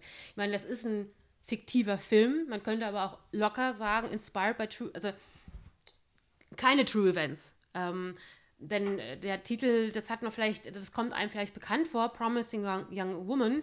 Ähm, äh, den Spruch kennt man aus Promising äh, Young Man ähm, von dem Vergewaltigungs, kann man sagen, Skandal, ähm, wo es ja um diesen einen äh, Studenten geht, namentlich Brock Turner, der eben auch eine Studentin, äh, die eben al alkoholisiert war, ähm, vergewaltigt hat und der dann aber eben gerichtlich ähm, äh, wurde nur zu sechs Monate äh, Gefängnis verurteilt wurde, auf der Basis, er ist ja ein äh, promising young man, also der hat doch noch eine gute, äh, vielversprechende Karriere vor sich. Und äh, auch was du gerade eben gesagt hast mit dieser Ambivalenz, ähm, es ist auch Ja, genau. Das könnte ja der nächste Supreme Court Judge sein. Ne? Genau, ja. genau. Und ich. Ah, der Film hat auch gerade vielleicht mit diesem bonbonbunten Optik oder äh, was du jetzt auch erwähnt hast, mit manchen Revenge-Filmen, die vielleicht einem so einfallen, sei es Kill Bill oder was, aber ähm, man, man hat den Wunsch, man hat das Gefühl, es hat was teilweise unrealistisch, so, so einen typischen Kinofilm. Und gleichzeitig hat er auch wahnsinnig realistische Aspekte, finde ich, weil dieses, dieses allgemeine Thema Sexual Assault ist ja auch ständig präsent. Also es gibt so viele tolle und intensive und unangenehme Szenen, ähm, nachdem sie eben diesen ersten Typen, ähm, der sie ganz am Anfang des Films quasi abschleppt und sie dann ihn eigentlich bloßstellt, ihn eigentlich äh, konfrontiert mit dieser Scheißsituation, mit diesem Scheißverhalten, was er macht. Ähm, sieht man sie, wie sie morgens eben heimläuft. Äh, Im ersten Moment natürlich eben so blutverschmiert aussehendes weißes Shirt, was eigentlich nur Ketchup ist. Äh, aber sie sieht halt auch so. Allegedly. Allegedly. Could be both. Aber wir wissen ja, dass er überlebt hat. Genau. Und dann sind da Still could be his blood. und dann sind da so drei Bauarbeiter, die sie erstmal anpfeifen und Catcalling auf auch wieder so eine echt unangenehme Art. Ähm, und auch finde ich großartig, wie sie dann einfach dasteht, weiter kaut ihr Brötchen, guckt diese einfach kommentarlos Szene, ja. an und die macht ja eigentlich nicht viel, aber sie konfrontiert sie auch wieder mit ihrem Verhalten, bis die sich selber bewusst werden vielleicht, oh, was mache ich gerade, oder, oder, oder dann auch verschämt sind und sie aber dann auch wieder auf eine widerliche Weise, ähm, äh, wie sagt man noch, hilf mir mal kurz, äh, äh, ähm, Wer? Die, beschimpfen. You whore, what, what are you looking at? Sowas in dem Dreh. Und das ist eigentlich Ja, so... dass sie keinen Humor hätte. Und das ist unfassbar, weil ich meine, Entschuldigung, wenn ich jetzt gerade so viel reden muss, Nein, aber merkt, wie emotional mich dieser Film macht. Ähm, gerade als Frau mit. Aber können wir die Szene noch ein ganz bisschen feiern? Ja, klar. Weil es ist halt so schön. auch, ja, Ja, dann, dann spring du, spring du Der hat schon fünfmal ja, ja. sein äh, Emoji Die zwei teilen, die, sind ein. Ehepaar und sie teilen tanzen. sich das Mikro, deshalb ist es okay. Und Dan hat es gerade an sich gerissen, was er eigentlich nie tut, nachdem er es vorher ganz liebevoll zu seiner Frau rübergeschoben hat. ähm, also, Ähm, genau, ich finde, diese Szene, die ist der ganze Film so in a nutshell halt, ja. Also, weil der, der setzt so den Ton dafür und was du halt zu erwarten hast von diesem sie als Frau gegen diese Männerwelt und macht es aber auf so eine Art, dass du sofort abgeholt bist und denkst so, wow, das hat sie richtig geil gemacht, so. Ja. Das ist ein Beispiel aus der Realität. Ja, aber ich finde halt gerade so, sie reagiert halt so, eigentlich erwartest du von ihr, dass sie so verschämt den Kopf senkt und halt weggeht so. Das ist das, was die Gesellschaft und die Männer auch von ihr erwarten. Ähm, und das macht sie halt nicht, sondern sie konfrontiert die und aber auf eine Art, die halt wehtut und das macht sie halt gut. Helen, du hast gerade nach dem Mikrofon gegriffen und jetzt hast du was gegessen und jetzt doch, jetzt sag was dazu. Genau, und äh, das ist das Gute an dem Film. Warum erwartet man, dass sie sich eigentlich verschämt äh, dann wegdreht oder dann so oder dann ganz unschuldig oder warum erwartet man, dass sie in ihre Opferrolle verfällt? Ähm, ähm, und das finde ich, ähm, das ist ein sehr guter Aspekt, der in dem Film auch rüberkommt, ähm, weil wir dann immer davon ausgehen, na gut, sie ist eine Frau, sie ist das schwache Geschlecht. Sie, warum, warum, äh, warum brauchen überhaupt Frauen diese andere Form von Schutz eigentlich? Was impliziert das sozusagen? Was ist das Gedankengut in unserer Gesellschaft? Ich weiß, es ist ein schwieriges Thema und ähm, das ist- lässt sich auch nicht so, ja, so einfach diskutieren, aber Also es ist Aber gerade das macht der Film halt gut, weil Ja. er dich Genau. mit den Erwartungen halt konfrontiert, Ja. die du auch in dir hast, oder die wir alle irgendwie Ja. so kennen und dann deckt er das halt auf und Ja. es tut halt weh, aber es macht, er macht es halt, finde ich, auf eine gute Art. So. Und gerade diese Szene, ich meine, ähm, ich glaube, eine jede Frau, also jedenfalls die meisten Frauen, die ich kenne, also fast jede, kennt die Situation von sexueller Belästigung in der einen oder anderen Form. Catcalling ist meins eins der ersten Sachen, die man vielleicht mitkriegt. Und ähm, ich wirklich, das ist immer, finde ich wirklich ein, immer generell so ein wichtiges oder schwieriges Thema. Wie sagst du denn auf Deutsch dazu eigentlich zu Catcalling? Angemacht werden. Pfeifen. Weil ich, mir fällt gerade keine deutsche Entsprechung dafür ein. Kennt ihr das? Nee. Ich kannte auch auch den Begriff. Catcalling bis eben nicht. Ich finde, äh, freue mich, werde ich, äh, würde in meinen Sprachgebrauch rübergehen, aber ähm, ja, Ja. Ja, ist auch, ist auch egal. Scheiße sein. ja. ja. Ah, nee. nein, Dani, nein. Nee, aber so, weißt du? Also, Ja, ja, ich weiß, was du meinst, aber da, da da gehören dann zwei dazu und nicht irgendwie drei auf der einen Seite und einer auf der ich anderen. wollte dich nicht entschuldigen. Nee, nee, nee, nee. Oft wird es ja so verharmlost, das will ich damit sagen. Weißt du? Ja, die Männer sagen, ja, wir wollen, wir zeigen dir nur unsere Ja, Anerkennung. genau, und genau. also, Ich ja, das ist halt genau das Ding. ja. Ja, denn nicht umsonst heißt es, äh, der Gang nach Hause am frühen Morgen in, der, in den Partyklamotten Walk of Shame. Walk of Shame. Aber sie äh, läuft da halt mit erhobenem Hauptes und äh, isst ein Hotdog. Aber ich finde auch Uh, ich, Beispiel jetzt, verstehe ich das erst. Oh. Dann beißt sie auch noch ab und das Blut. Oh, I get it. Ja. Ja, endlich. Diese, Aber- diese subtile Symbolik ist. ja, ja, das, das ich auch das Schlimme ist, das ist tatsächlich an mir vorbeigegangen. aber auch an mir. Also danke dir, Sam, fürs Hinweisen. Das habe ich auch nicht dran gedacht. Aber ich finde auch, diese Frau hat auch gerade eben, so wie der Daniel schon gesagt hat, es ist so ein bisschen Vorstellung auf vieles andere. Sie hat einen, man kann es Mut nennen, man kann es aber auch, ähm, Lebensmüde. Genau, Dankeschön. Dank. Weil ich glaube, dass weshalb eine Frau gerade in so einer Situation in dem Moment würde äh, äh, sehr unsicher sich wohlfühlen, weil das sind drei Kerle.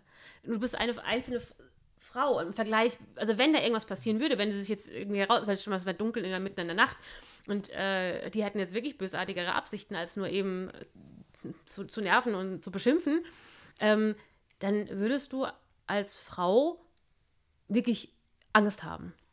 Und das, Das, kann ist wieder auch dieser später Aspekt, wa warum? Warum muss Ja. ich als Frau mehr Angst haben? Ja. Weil, wa- was macht, warum, äh, was ändert denn mein Geschlecht daran? Ich meine, Ja. ich, ich könnte ja, ich auch als Mann würde ich spät abends, wenn ich weiß, ich durch Sachsenhaus unterwegs bin, dann sind es ganz viele betrunken rum, würde ich auch als Mann, denke ich, auch Angst haben, dass mir was passieren ähm, würde.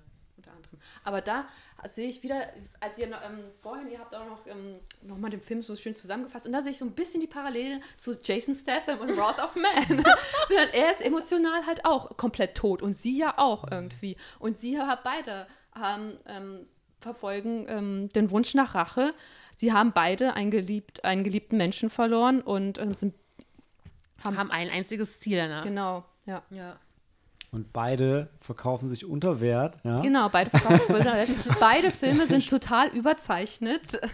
ja stimmt. Ja. stimmt. Wobei ich es bei Promising Young Woman weniger überzeichnet finde als bei Cash Truck tatsächlich. Es gibt. Naja, also wenn man dann da ihr Notizheftchen sieht und sie da so lange blättern muss, bis sie zu einem zu einer Stelle kommt, wo sie in äh, das, Ja, das letzte das aktuelle. 500. oder 1000. Strichelchen setzen kann. Aber ist die Frage, wie auch, lange macht ist es denn es schon? Ist es so oft gut gegangen, ohne, okay, ja. ohne jemandem davon zu sagen, was sie macht, wo sie Mhm. ist, wo sie hingeht, dass keiner dieser Männer? Mhm. halt äh, Übergriffiger über, geworden übergriffig ist? geworden Ja, ja. ist. Es ist nie schief gelaufen für sie. Ich, das habe ich Das halt in dem, höchst in unwahrscheinlich. dem Moment nicht in dem Film so als überzeichnet gesehen, weil da weißt du noch nicht so viel über sie. Später mal drüber nachdenkt, ja. Aber ich finde halt, ich nehme halt in keiner Welt Jason Statham ab, dass er halt es überleben würde. Auch allein schon in den ersten Einsatz. Und bei ihr finde ich sie konfrontiert, die Männer immer auf so eine Art, wo du halt glauben kannst, dass es funktionieren kann. Für mich hat es gewirkt, das kann halt klappen. So gerade mit der einen Szene, wo sie auf der Straße anhält und dann so gewalttätig wird gegen diesen einen Typ im Auto. Und der ist einfach nur ein normaler Typ und der hat halt dann Angst vor ihr. Und äh, ja, und das finde ich, das kann schon klappen. Ja, die Szene hat überhaupt nicht in den Film gepasst. Ich fand Ähm. Komm mal, komm mal. Also ich glaube, irgendwo habe ich mal in, ähm, in Review mir auch ähm, angeschaut und das ist vielleicht das, wo man gemerkt hat in dieser Szene, normalerweise ist sie eben auch vergleichbar emotion emotionslos wie ein Jason Statham, weil sie einfach nur dieses eine Ziel verfolgt und da ist sie aufgewühlt. Da merkt man sie eigentlich voller Emotionen, weil sie da eben ähm, dem eigentlichen Ziel, den sie so lange ja nicht mehr im, im Blicke hatte, weil er gar nicht mehr im Lande war, nämlich der, der eigentlich ihre Freundin damals vergewaltigt hat, äh, dass der wieder greifbar ist. Und, und sie, man könnte sagen, she- she's losing her coolness some kind, somehow. Und was auch eigentlich ganz, was auch irgendwo in einer Review ähm, auch hervorgehoben wurde, dass sie mal anders als manche andere ähm, Revenge-Filme in diesem Moment nicht einfach hier ausflippt und dann sich cool wieder ins Auto setzt. Nein, dass sie eigentlich danach wieder merkt, so scheiße. Ähm, sie verliert, sie, sie hat dann wieder, wie sagt man nochmal, sie verliert dann ja, quasi die Coolness, beziehungsweise sie, sie merkt dann auch, realisiert, sie könnte auch gerade ihren ganzen Plan nochmal auf eine andere Weise gefährden, wenn da jetzt die Polizei ja nachkommt, wegen der Geschichte zum Beispiel. Ich finde tatsächlich, was ich dem Film irgendwo hoch anrechne und was den, den, den Plot für mich, also in dem, was man ges gesehen hat, also ich finde, Sam hat natürlich recht, dass die Historie dann nicht realistisch ist, aber in dem, was man gezeigt kriegt, ist, die Männer, die sie dann tatsächlich konfrontiert, ähm, verhalten sich teilweise sehr verwerflich, überhaupt keine Frage, aber da, da sind jetzt keine extrem krassen Typen dabei. Und Die- das macht es für mich gleichzeitig im Film halt nachvollziehbar. So die Szenen, die man sieht, ich, okay, da, da kommt sie heil raus, da funktioniert das, die konfrontieren und dann merken die irgendwo, uh, das ist aber echt nicht okay und sind selber so schockiert. Und das ist aber, finde ich eigentlich ganz cool, weil wenn sie so die ganz schlimmen Stereotypen hätte, hab ich gerade verschluckt. Ähm, kann man kurz jemand übernehmen? Ich muss was trinken.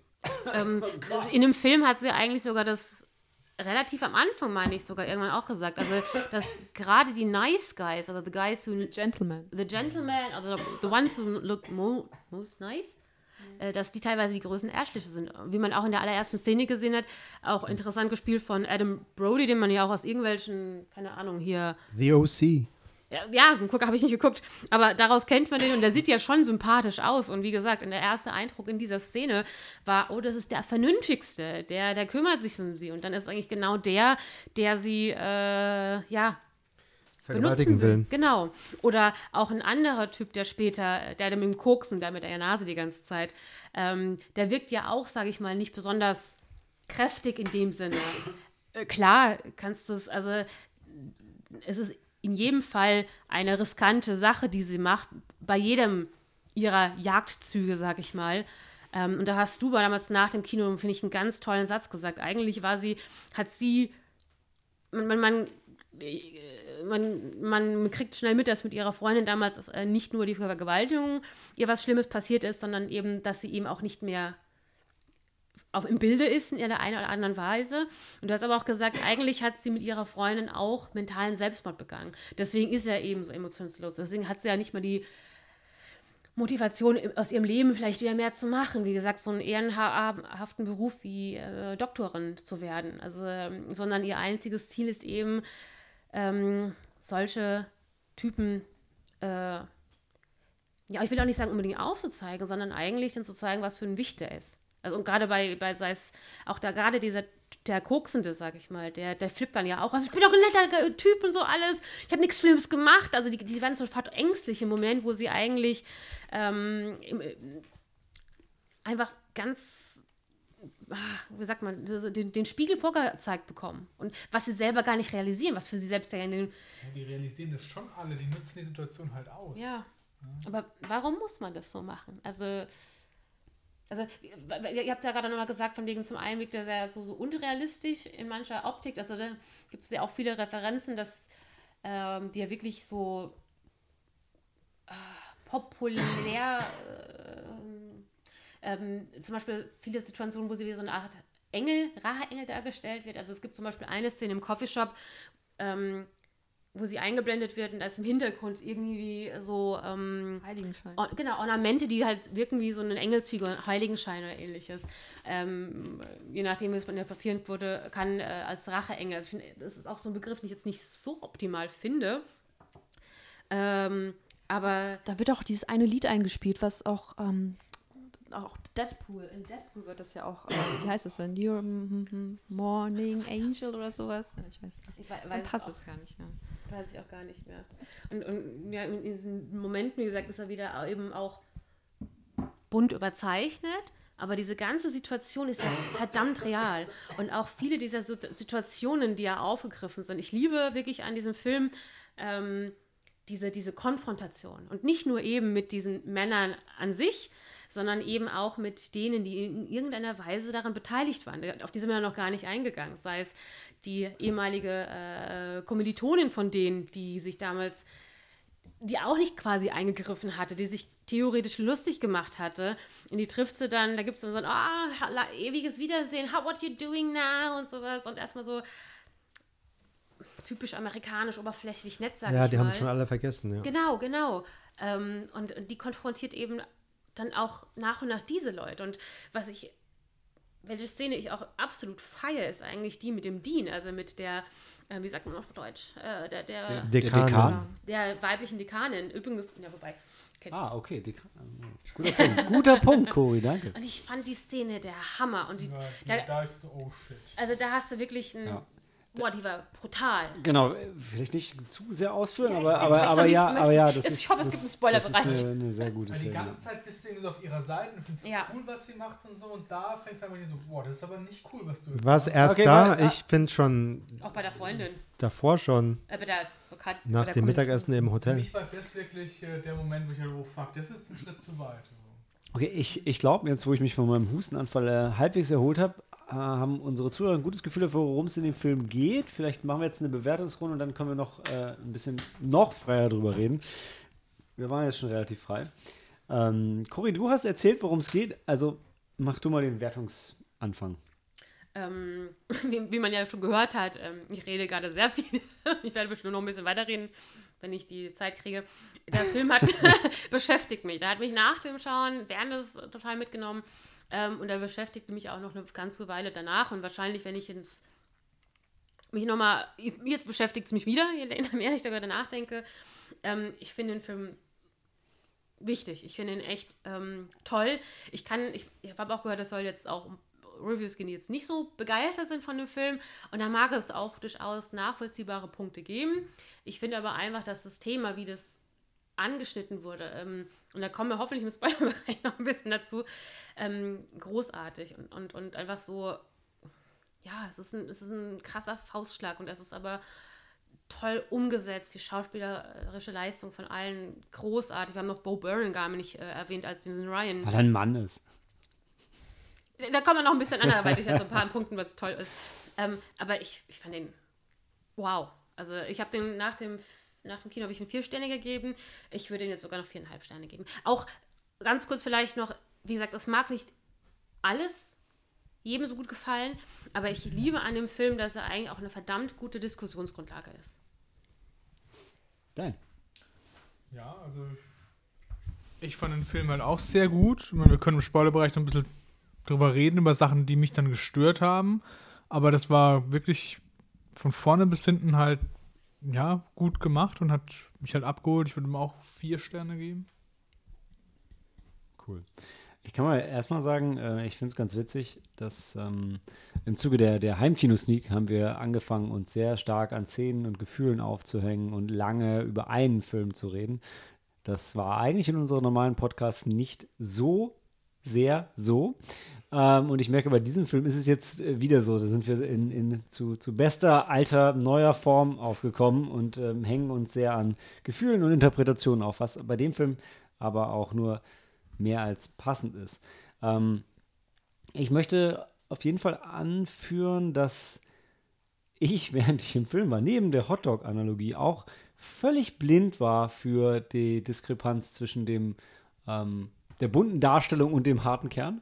Ich ich die Darstellung einfach so hingenommen. Anders bei Blythe Spirit, wo es mir ins Gesicht gesprungen ist. Das, das, das soll jetzt kein Seitenhieb sein auf den Film, Dan, sondern wirklich nur, dass ich bei dem Film, ich habe es ich habe nicht gemerkt, dass der Unterschied da war. Für mich war es so ein Ganzes, was ineinander Sich gegriffen organisch gefühlt. Ja, ich, ich war zu drin, um es zu merken. Ähm, aber es ist definitiv da, ähm, der Unterschied zwischen der, der Optik und der Darstellung und dem, dem ernsten Thema.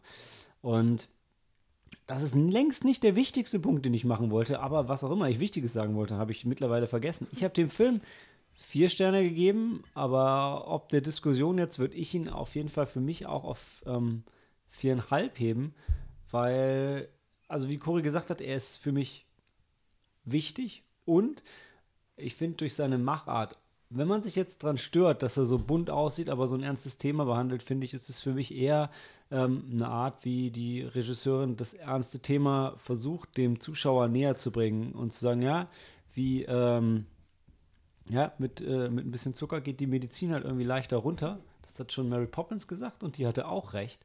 Und äh, so ist es einfach in, in dem Fall, glaube ich. So kriegt man vielleicht mehr Leute dazu, sich das anzuschauen und die Botschaft trotzdem und hoffentlich mitzunehmen, die der Film in meinen Augen vertritt. Und ähm, man kann auch noch durchaus Spaß haben teilweise dabei, ohne dass einem das, so wie mir das ging bei, bei Cash Truck, negativ auffällt und man ah, darf ich jetzt Spaß haben? Und in dem Fall habe ich gesagt, ja, das war gerade echt lustig und das ist aber auch echt scheiße. Um, ähm, aber das hat hier für mich funktioniert. Sam. ähm, ich glaube, ich kann dem Film gar kein Rating geben, weil, ähm, also als ich drin saß, habe ich den schon gefeiert.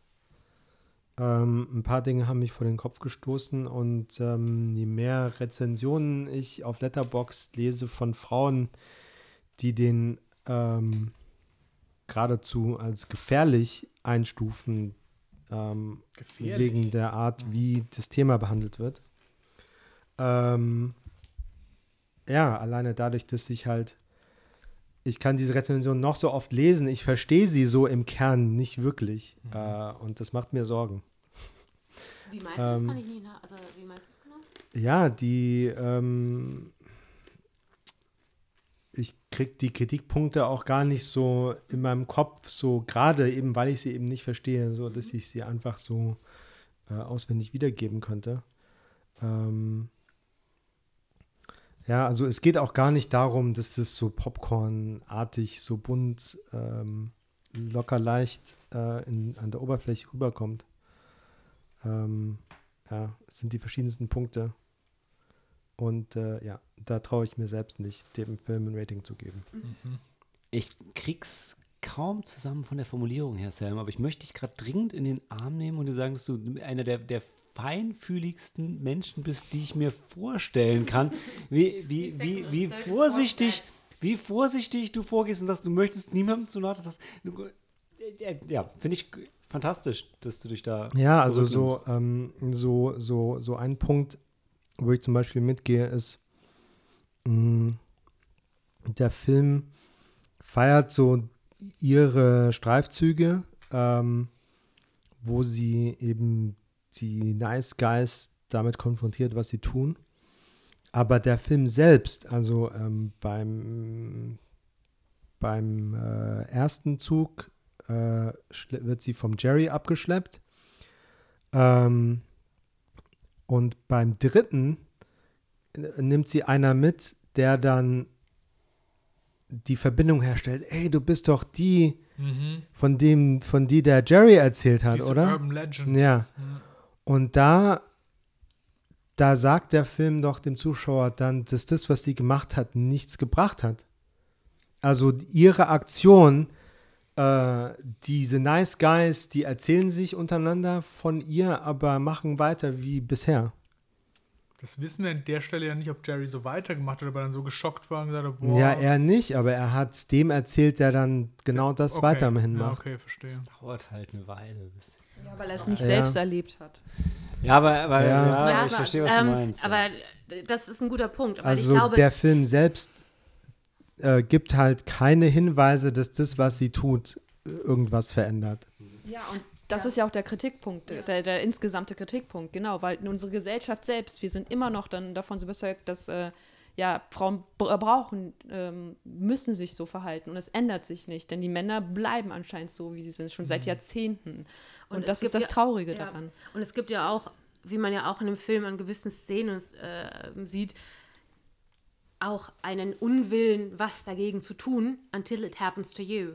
Und das kann ja vielleicht man auch so interpretieren, äh, der dritte Typ oder sei es der zweite Typ oder sowas, selbst wenn sie davon gehört haben, ach, mir wird es schon nicht passieren, weil die Frau Ganz ist kurz, schwach. be- Bevor er wieder hin und her springt, Helena, kannst du es bitte kurz zu deinem Abschlussstatement ausführen und dann, dann, dann, haben wir die, dann haben wir die Bewertung und dann können wir wieder tiefer reingehen. Ich weiß, Und Sam? zum Beispiel ein anderer Punkt wäre ähm, äh, zum Schluss oder als sich das dann so alles so ein bisschen steigert, äh, kommt plötzlich raus, dass sie es für ganz wichtig hält, dass niemand den Namen ihrer Freundin vergisst.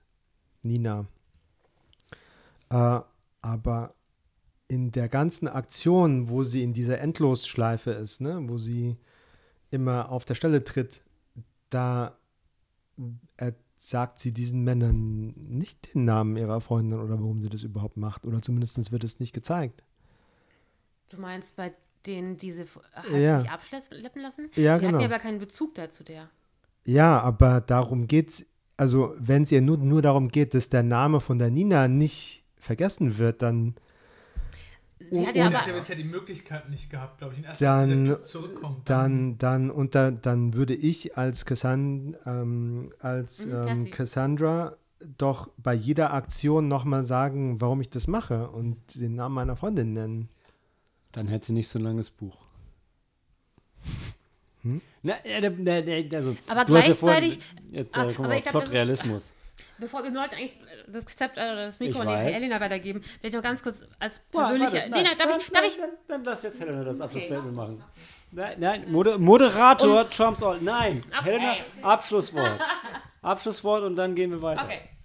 Ähm, ich würde dem Film auch, ich würde ihm vier Sterne geben, weil ich finde auch, dass es ein, ein wichtiger Film ist und ich, ich sehe den Film als Ganzes, seine, ähm, die Umsetzung, ähm, die behandelt das Thema eigentlich sehr gut, weil in, auch im Film selbst wird ja niemals, fällt auch niemals das Wort Vergewaltigung oder sexueller Übergriff, Ja. weil einfach dann äh, Stillschweigen darüber gehalten wird. Es wird wirklich nur, es wird immer so, so angedeutet. Aber, aber trotzdem wissen wir, worum es, worum es geht, was passiert ist. Und das weiß halt jeder.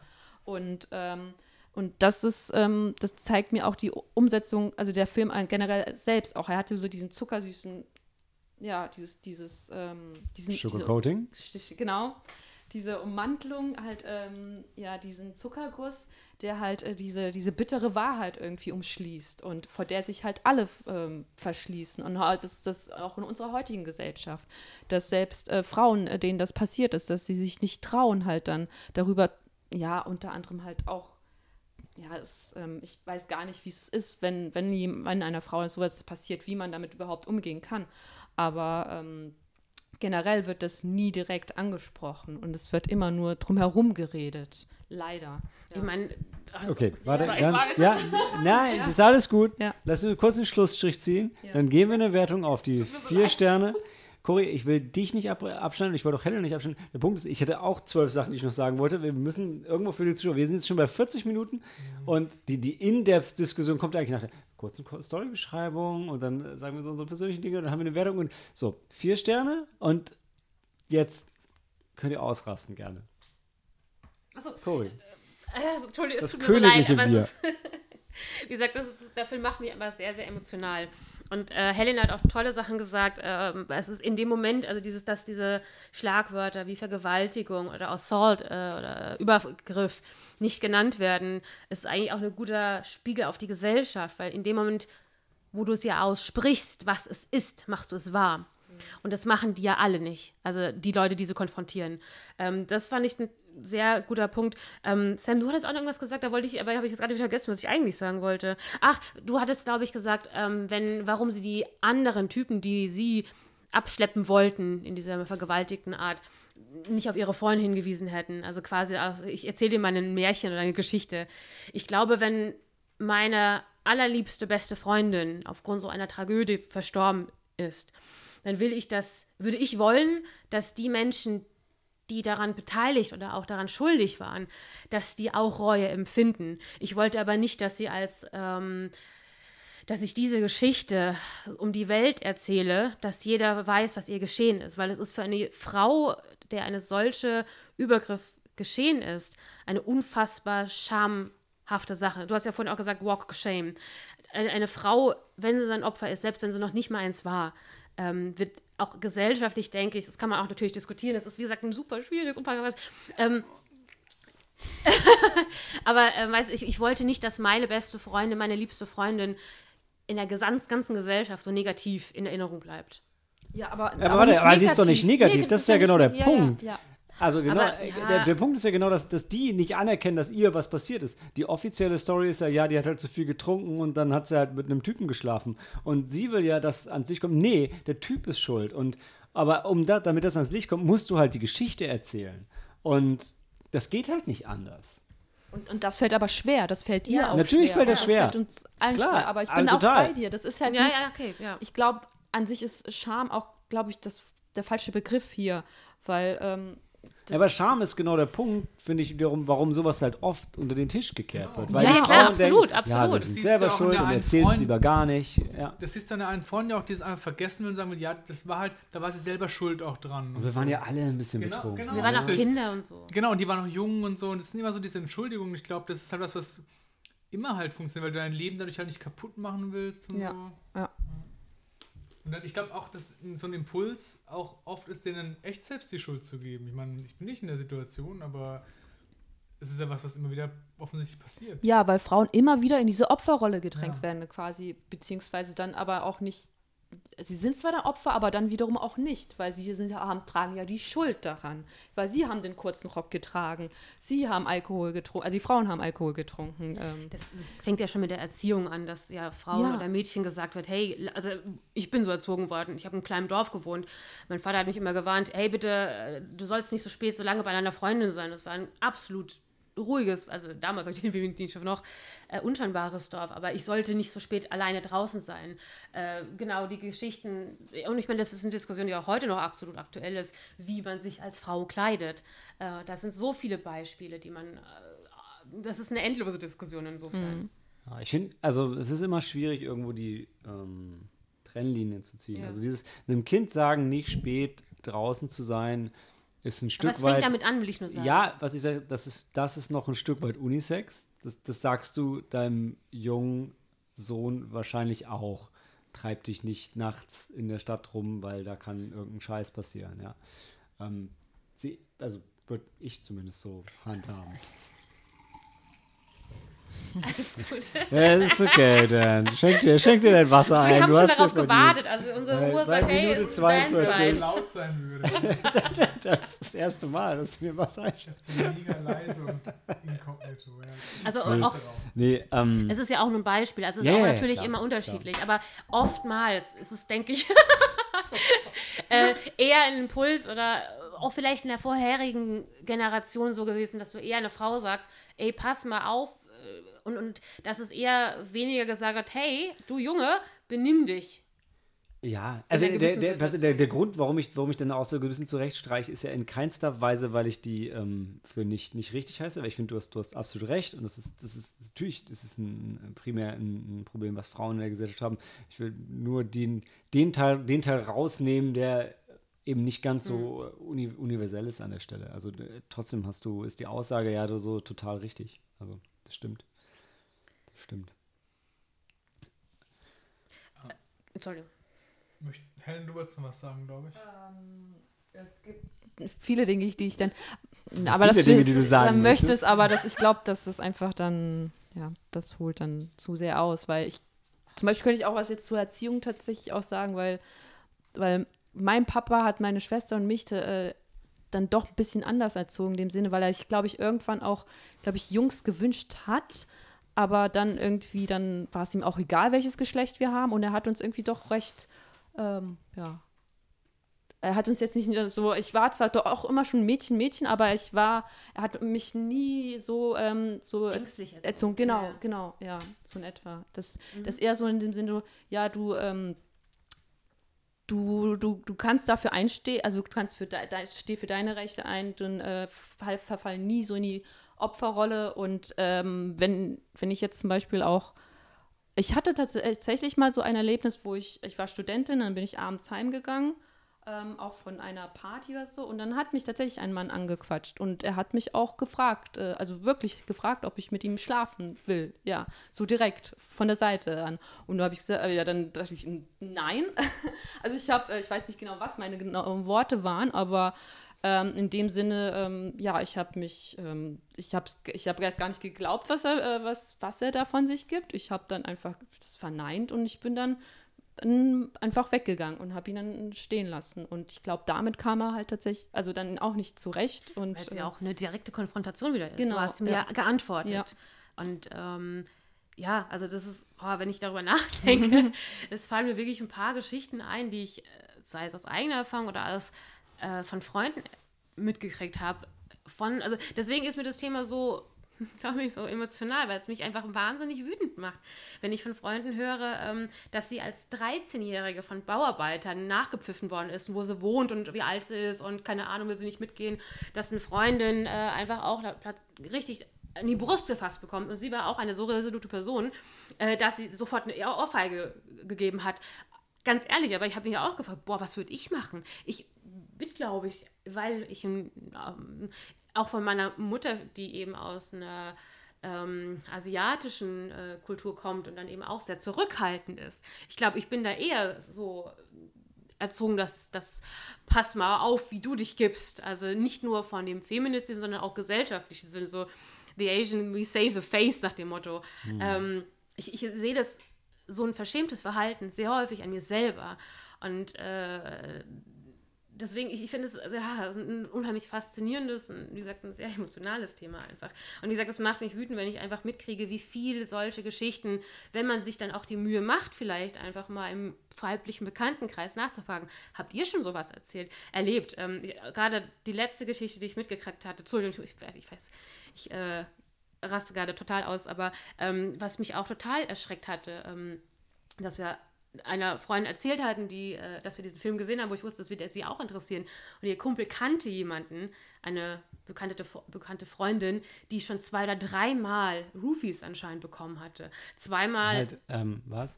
eine Date, äh, Date-Drug, oder wie sagt man, wie nennt sich das? Ähm, Disco-Drug? Nee. Date Rape Drug. Date Rape äh, Drug, genau. Dass sie also quasi. Betäubungsmittel, dass du. Genau. Okay. Äh, dass sie dann äh, kurz darauf halt komplett, also sie ist teilweise so gekollabiert, also, dass sie komplett fertig war und in, in, in den ja, meisten Fällen halt einfach ohnmächtig und dann am nächsten Morgen aufwachst und weißt nicht, was passiert ist. Und im schlimmsten Fall spürst du leider an deinem, Körper, dass da was Schreckliches passiert ist.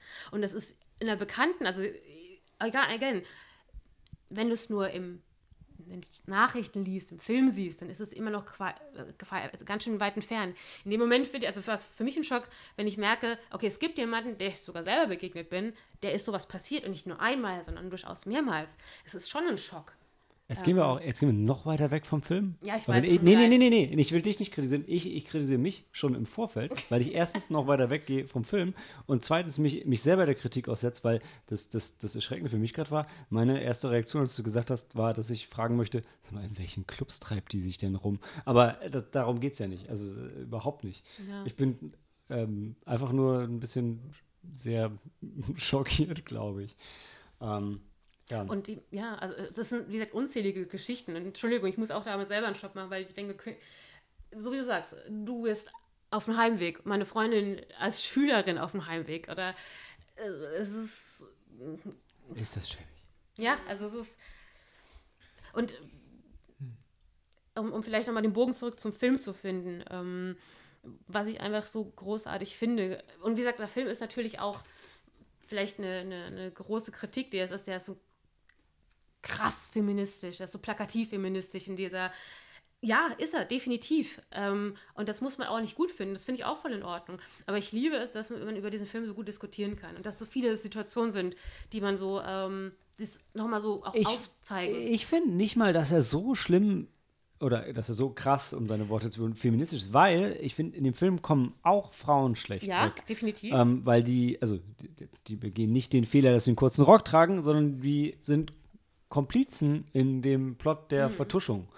Und das finde ich eigentlich, erfrischend ist das falsche Wort, aber ich finde, dadurch hat der Film für mich so ein bisschen so einen universelleren Charakter, weil ich, ich ging nicht aus dem Film raus und gedacht, boah, das war mal ein Film, der hat halt Männer schon irgendwie zur Sau gemacht und so, sondern ich bin aus dem Film rausgegangen und so, der Film hat halt schon ganz schön viel Scheiße gezeigt, ähm, was halt so passiert. Und deshalb finde ich, wenn man Männer wie Frauen ankreidet in einer Sache, die in der Gesellschaft einfach schief läuft, finde ich, dass das nicht feministisch ist. Ich finde, das ist einfach nur ähm, Gesellschaftskritik, die für mich angebracht ist. Ähm, mich hat es traurig gemacht, dass alle Männer schlecht waren im Film. Also das war halt was, ähm, Bis auf einen. Alle bis auf einen. ihr meint jetzt den Anwalt, oder? Ja. Aber auch er hat ja sehr viel Probleme mit sich selbst gehabt. Und Ja, Und hat ja vorher auch eine ähm, Tätigkeit ausgeübt und dem er definitiv Ja, ja. was Böses gemacht hat. Aber trotzdem war auch er äh, kein, Moment, der ist kein ein Anwalt, ja. Der hat halt, der muss ja vertreten, wen er vertritt. trotzdem war er eine gebrochene Person. Ja, genau. Weißt du? aber, aber er hat eben Reue gehabt. das ja, Nachhinein, weil es ihm. Du kannst ja nicht bereuen, bevor du was falsch machst. trotzdem, er war nicht mit sich im Reinen. In keiner Form war Nee, er nee, nee, nee. abgeschlossen oder der, der sie dann rettet oder so, sondern alle Männer, die gehandelt haben und die, äh, die waren halt schlecht. Und das finde ich halt, ich verstehe, warum der Film das macht. Und das war auch gut gemacht, weil der die Message rüberbringen soll. Ich sag das, das ist halt, was mich dann stört, wenn dann irgendwie alle Männer, auch die netten Männer, irgendwie so scheiße dargestellt werden. Ja, aber das ist, passt zum Film natürlich. Ja.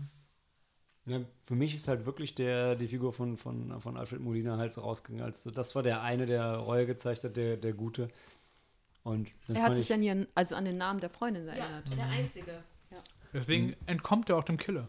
deshalb fand ich bei ihm die Ironie so schön, dass er uncredited ist und nicht, Ja. äh, nicht auftaucht. Ich so, ja, der hat Reue gezeigt und sein Name wird verschwiegen. Uh, er hat, glaube ich, äh, heute geheiratet, habe ich gelesen. Alfred Molina? Ja. Oh Die, Gott. Das ist doch schöne Nachricht. ja, und zwar eine Regisseurin, die Regisseurin von Frozen. Die, ja. Gibt einem das, das, den Glauben an die Liebe zurück? ja, tut es, tut es. War bestimmt nicht seine erste Heirat. Entschuldigung. Nein, tatsächlich nicht. Nein, das ist, äh, das ist seine Er ist Franzose und er ist schon ein bisschen älter. Ja, seine zweite Frau, weil seine erste Frau vor ein paar Jahren an Alzheimer gestorben ist und er ist bis zum Ende. Ey, weißt du? Also Also, Malte in die offene Klinge rennen. ich meine, ich meine, ich meine, der Punkt ist, also Alfred, Alfred Molina steht jetzt besser da, ja. Das, das ich dir. Ich, ich respektiere ihn als Schauspieler sehr, finde ihn auch als Mensch sehr Oh, wow. sympathisch. Aber es ist trotzdem noch ein Downer jetzt so als Nachricht einfach. Aber ja. Ja, und er war, ja. die waren, glaube ich, ähm, 35, also er war 35 Jahre mit ihr verheiratet, mit seiner ersten Frau und sie ist dann verstorben. Ja. Damn. Well. So that happened. Nein, der, der Punkt, nein, echt, echt, tatsächlich, man, man könnte denken, dass ich mir, dass ich gerade äh, auf den Stift gebissen habe, weil ich es so bereute, das zu sagen. Nein, ich habe auf den Stift gebissen, weil ich so einen guten Witz habe und den für mir verkniffen habe, weil er nicht lustig gewesen wäre. Außer in meinem Kopf, also immer noch sehr witzig. Jetzt können wir weiter über Promising Young Woman reden. Ich hätte gern noch von Hannah das gehört, dass du mit der griechischen Tragödie vorhin in der Pause erwähnt hast. Das gibt, glaube ich, noch on, on air Sinn machen, das zu sagen. Okay, falls ihr nicht noch was Wichtiges sagen wir wolltet. können das auch danach noch sagen, weißt Okay. du, das, da, wir haben noch, warte, 47 Stunden Aufnahme. Perfekt. Ich wollte gerade meine äh, zu meiner äh, griechischen Tragödie ausholen. of course you do. ja. Weißt du, dein Den- Vater hat deinen Namen schon bewusst gewählt. Ja, tatsächlich, ja. Stimmt, ja. Ähm, ja, und ähm, weil, worauf, worauf wollte ich genau? Ähm, ja, ähm, der, der Titel selbst ist ja halt, bezieht sich ja auch auf ähm, diese eine Aussage von diesem Richtern und hat halt auch nochmal Gewicht. Und äh, dann äh, ist mir, während des Films ist mir gar nicht aufgefallen, dass sie halt Cassandra heißt, weil immer auch nur von Cassie geredet wird. Und dann ähm, habe ich halt gelesen, dass sie Cassandra heißt. Und dann, ich, ich denke immer drüber nach, dass vielleicht, weil der Film ja auch viel mit, ähm, mit Bildern äh, spielt, so wie du auch meintest, halt dieser der Heiligenschein hinter ihr. Und ihr Name, dann habe ich nochmal drüber nachgedacht. Und der Name Cassandra und in, in der ähm, in der griechischen Mythologie gibt es halt ähm, die, eine Prinzessin von Troja, heißt Ka äh, Cassandra, die Tochter von Priamos, die äh, Schwester von Hektor und pa äh, Paris. Und äh, Cassandra ähm, war tatsächlich, sie war eine Seherin, ähm, die auch, ähm, ein, ein Gott wollte sie mal verführen. Ähm, und sie hat sich dem widersetzt. Sie hat gesagt, nein, mit dir schlafe ich nicht. Dann hat er sie verflucht. Und zwar indem er hat er, okay, du kannst zwar in die Zukunft vorausschauen, aber keiner wird dir glauben. Keiner glaubt dir das, was du erzählst, das, du wovon du nicht sprichst. Und du kannst es nicht, und die kannst die Zukunft nicht ändern. Und dann, ähm, das wusste ich halt so in dem Sinne. Ich, und dann, ich hatte noch, ich wusste auch, sie war eine ähm, Priesterin. Und die meisten Priesterinnen, ich weiß nicht, ob von Athene oder äh, Artemis, aber die meisten ähm, ähm, Priesterinnen waren halt dann noch Jungfrauen. Also das gehört dann, das war gehört So zu Job Description. ja, genau. Auf jeden Fall, ähm, nachdem dann Die Troja. Priester aber auch, theoretisch. Um jetzt mal Nee. ganz kurz eine Landtheorie. Nee. Also, da, natürlich. Im Athen- Du legst dann Zölibat ab. Bullshit. Also die alten griechischen Götter, du musstest dich fortpflanzen. So, das war erst im Christentum, dass du dann Zölibat Echt, und so damals waren nur die Priesterinnen Jungfrauen, ja, ja. die Priester nicht. Priesterinnen waren Jungfrauen, ganz klassisch, und die Männer konnten I don't rumvögeln. know shit about history. man. Naja, Okay. auf jeden Fall, nachdem Troja dann erobert worden ist, ähm, wurde sie tatsächlich vergewaltigt. Äh, Sie wurde in dem Tempel ähm, vergewaltigt, wurde dann verschleppt ähm, ähm, von Agamemnon, der sie dann als Geisel, dann als Sklavin dann bei sich gehalten hat. Ähm, und dann hat sie natürlich wieder in die Zukunft, hatte sie wieder eine Vision. Sie wusste, dass Agamemnon von seiner Frau umgebracht wird. Und ähm, dann war sie halt in dem Moment bei ihm, weil sie dann wusste, okay, die, die seine Ehefrau denkt halt, ich bin seine Geliebte, obwohl ich das nicht bin, und dann wird sie mich auch umbringen. Also in dem Wissen, dass sie auch stirbt, dass sie mit dem, mit diesem Mit ihrem Peiniger. dann, genau, der Peiniger stirbt und sie stirbt dann auch. Und ähm, ja. Und ihr dachtet, die, die äh, Alfred Molina-Geschichte wäre ein Downer gewesen. ja, vertraut einfach auf Helena, Ja. um das sogar nach Promising Young Woman einfach noch mal ein Das, bisschen das, runterzuziehen. das waren ja. die Griechen, ja, das waren die. Griechen. Die haben das Leben halt durchschaut, wie es funktioniert. Ja, und da habe ich so ein paar so Parallelen gezogen zum Film, weil sie halt ja auch ähm, auf einer Mission ist, ähm, die halt, Die Wahrheit zu sagen. genau, ja, sie möchte halt auch Verbreiten. die Wahrheit Niemand verbreiten. will sie und hören. Niemand Ja, will stimmt, ihr ja. zuhören, niemand will ihr glauben. Und wenn wir jetzt schon im Spoiler-Bereich Ich würde sagen, jetzt weiß verstehe ich, nicht. warum du die Geschichte zu Ende erzählt hast. Das Ja. ähn- ähnelt dem Film ja schon. Leicht. Ja. Ich, ich hätte noch zwei Punkte, die ich gerne ansprechen würde. Ähm, wir hatten es ja vorhin schon mal kurz erwähnt. Es gibt diese Dekanin und ähm, das ist, glaube ich, die zweite, wenn man zum Beispiel bei, von wegen Revenge-Movies mit Frauen in der Hauptrolle, wenn wir jetzt Kill Bill nehmen, die, die Bride hatte ja damals so eine, so eine Liste mit den Namen, die sie abgestrichen hatte. Und das wäre dann quasi der zweite Name von dreien, theoretisch vier. Spoiler 4, äh, die sie dann theoretisch be- abgearbeitet hat. Und die zweite ist halt diese Dekanin, ähm, die zu der Zeit, wo ihre, sie und ihre beste Freundin Nina eben Studentin waren. Und nachdem es Nina passiert ist, hat die Uni und Ah. sie als eben Repräsentantin ähm, quasi eher ihnen Schutz Wir sind ja im genommen. Spoilerbereich. Du musst Ich nicht weiß. die ganze Story erzählen. Du kannst deinen Punkt auch. Okay, dann, kann, dann hilf mir doch. Ich weiß ja gar nicht, worauf du hinaus willst. Ähm, Bisher. Ich fand einfach diese Szene auch unfassbar äh, ja, großartig. Sorry, wenn ich mich auch meine Beschreibung immer wiederhole, aber ich fand sie so unglaublich intensiv. Ähm, ja, das ist ja auch kein. Das, das ist auch wieder so eine Szene, die man auch sagen kann, inspired by true events. Sei es diese Geschichte mit Brock Turner. Es gab vor ein paar Jahren, ach, ich habe es vergessen nachzuschauen, sorry, einen Dokumentationsfilm der war sogar Oscar nominiert, äh, wo es eben genau um dieses Thema geht. Vergewaltigungsopfern äh, an Universitäten, wie aber die Universitäten teilweise eher die Täter beschützen. Ähm, ich habe das so gut im Kopf, weil in dem Jahr ähm, war auch genau für diesen Film Lady Gaga ähm, nominiert mit dem Filmsong, der hieß Till It Happens to You. Und ich habe diesen Clip, dieses Video mir nur ein, äh, von diesem Song nur einmal angeschaut und ich habe danach so sehr geweint, weil sie spielt diese Szene nach. Eine junge Frau voller Hoffnung im Leben geht auf eine Party mit Freunden und danach ist ihr Leben aber zerstört. Und es ging mir so nah. Und ähm, mich hat es auch wahnsinnig gemacht. Ähm, es ist so ein wichtiges Thema, es ist so ein präsentes Thema. Es ist ein Thema, was immer noch passiert und wahrscheinlich leider immer noch passieren wird. Und ähm, zum einen, dass Frauen vergewaltigt werden, aber auch, dass wahrscheinlich Täter oftmals irgendwie noch ähm, geschützt werden. Und ähm, jetzt habe ich ganz kurz den Faden verloren.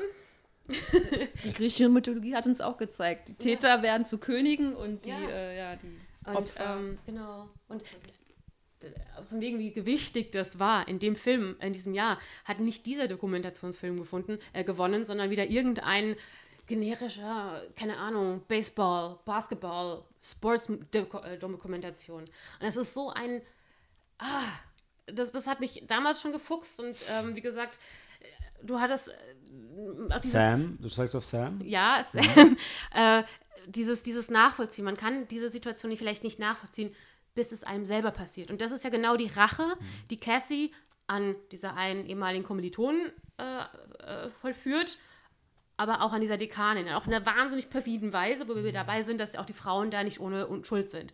Einmal einerseits die Dekanin, die nichts für, Cassie, äh, für, für Nina getan hat, wo es genau das noch so weit ging, dass sie sich noch nicht mal an den Namen oder an ihr Zimmer erinnern kann, was auch nochmal äh, Gewichtung hat in dieser In der Szene. Sache, ja, ja. Das ist aber auch ganz normal, weil das war halt eine von tausend Leuten. Natürlich erinnert sie sich da nicht mehr Ja, dran. und dann wird eine von tausend Ver Vergewaltigungen. Ach, ist nicht so wichtig, die Und- eine. Wie, wie Ja, aber Das schwerfällig ist doch total menschlich, dass du dich daran nicht erinnerst. Also das konnte ich total nachvollziehen, wenn es um ihre Tochter geht. Natürlich weiß sie dann, was abgeht. So, das fand ich halt. And then it hurts. Also wie, auch Cassie sagt, ja, wenn, wenn es ja jemand ist, den man selber liebt, dann tut es richtig weh. Den, den Punkt hat ja auch, auch Dan schon vorhin genauso gemacht. Ja, es ist ja halt egal, solange es sich nicht selber betrifft. Ja. Das, ja, ist halt einfach so. Sollte nicht so sein. Ja. Aber Und um. Himmels Willen, ich kann das ja auch, ich denke, das ist auch vielleicht was Menschliches. Das ist ja nicht nur auf diese Situation bezogen. Ähm, es gibt so viele traurige, brutale Sachen, sag ich mal, im Leben. Und wir möchten im Grunde genommen ja auch nur unser Leben möglichst glücklich überleben. Und erst wenn man dann doch mitkriegt, Ja. dass zum Beispiel auch Corona, ähm, wenn wir uns, ähm, selbst wenn wir es vielleicht schon hatten oder am besten Fall das noch nicht hatte, dann kann man es nicht einschätzen. Aber erst wenn man jemanden kennt, dem es richtig schlecht geht oder ge- ergangen ist, weiß man, wie heftig es ist. Ich hoffe, du versteht man, was ich sagen wollte. Ja, total. Ich weiß, ich weiß nicht, ob wir, den, ob wir jetzt wirklich vom Film noch dann zu Corona gehen wollen. Ja, vielleicht, nur um dieses, dieses, dieses Denken. ähm, vielleicht, Dan, du hast gerade, du möchtest noch Ich will nur einen sagen? Punkt machen. Ich, Ja. Allerletzten danach. Okay. Da bin ich, dann halte ich die Klappe, mehr oder minder. Also ich will nur einen Punkt machen. Ich fand, der Film gibt dir halt immer so in die Fresse, halt auch an richtigen Stellen. Und für mich hat es mega funktioniert bis zum Junggesellenabschied, wo sie am Ende halt reingeht und halt Rache nehmen will an dem Vergewaltiger von ihrer Freundin. Und ich habe mich da wirklich drin auch wiedererkannt. Also so als Mann, ja, auf so einem Junggesellenabschied, wie du miteinander redest und so, was du machst. Also, ja, das ist halt. Also, deswegen tut es halt irgendwie auch weh, weil es halt nicht so aus der Luft gegriffen und überzeichnet halt komplett ist, sondern weil es halt ähm, auch irgendwie manchmal so ist. das ist auch das Tolle an dem Film. Also, wie gesagt, man kann darüber großartig, finde ich, diskutieren, ob man alles gut findet oder nicht. Und man kann darüber einfach selber nochmal gut nachdenken. Ähm, auch, äh, wie, wie, wie würde man vielleicht selber sich in der Situation sehen? Ist man eher so ein, keine Ahnung, wie heißt denn der Kumpel überhaupt, dieser Typ vom Dschungelabend, ist auch egal, aber ist man so ein Arsch oder kennt man vielleicht so einen Arsch oder wie auch immer, aber es gibt ja, es gibt ja auch eben die Männer in dem Film, die jetzt nicht so schlimm sind, aber auch die haben vielleicht manchmal Dark Side oder ich weiß nicht, äh, dieser Ryan, den haben wir ja auch noch relativ wenig besprochen und das ist vielleicht auch nochmal schön, wenn man den Film auch mal so seinen eigenen Eindruck von dem machen kann oder Dafür Jetzt ist, auch- also wer, wer, jetzt, wer, jetzt egal. noch, wer jetzt noch zuhört und jetzt in den Film geht, ich will mir meinen eigenen Eindruck machen, Ah. da ist einiges schiefgelaufen, glaube ich. Ja. Weil Agatha Ryan ist halt auch ein gutes Beispiel, weil das ist Du ja wolltest ihr, noch einen Punkt machen. Ich weiß, okay, dann lasse ich es halt. Nein, nein, warte, warte, das kann ja dein Punkt sein. Ich Die Figur Ryan ist wie der komplette Film. Er ist zuckersüß, er ist einfach Mhm. so liebreizend und du weißt, okay, äh, nee, da, der, der. Du hoffst ganz extrem, dass er nicht dazu Du gehört. genau, zu den genau. Wölfen Du, gehört. du hoffst, du hoffst es, aber wir hatten trotzdem noch die, Wer die, die dem der? Angst. Co- Cory und ich, Cory Okay. und ich. Wir hatten, ähm, ja. Ihr habt geredet während Also- des Films? Haben wir, ja. Oh haben Für wir. mich war es ein eindeutiges Warnzeichen, dass der sie zu sich nach oben eingeladen hat.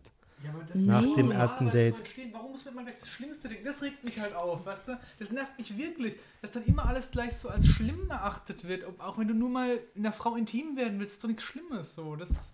Ah! Da, da denke ich halt immer, da ist der Film dann. Ach, ich will nicht rumjammern, ich muss aufhören. Nee, du hast schon einen Punkt. Ich fand, Ja, ich ich fand die erste Szene, wo er sie dann so halb eingeladen, ich fand die eigentlich ganz süß. Also da war ich noch voll bei ihm. Ja. Aber Sams Alarmglocken haben halt äh, zur rechten Zeit geschellt. Ja, leider, muss man Und- dann sagen. Ja, also ich verstehe beide Seiten. Absolut. Es ist wirklich traurig, dass, ähm, dass man alles so hinterfragen muss. Ähm, und es gibt aber auch viele Fragen, Frauen, die das machen. Wir hinterfragen ja manchmal unseren Heimweg ja schon extrem. Also, dass ich alleine die vier Minuten, die wir von unserer alten Wohnung daheim gelaufen sind, habe, wie oft habe ich meinen Schlüssel in der Hand festgekrallt. Aber das ist, ja, andere Punkt, den ich eigentlich nicht machen wollte. Okay. Hey, dann hat Promising was? Noch ein anderer Punkt? Ein, ein, Jetzt kommt den, den, den, ja, wollte ich eigentlich. Ich bin dann auch ruhig. Es tut mir so leid.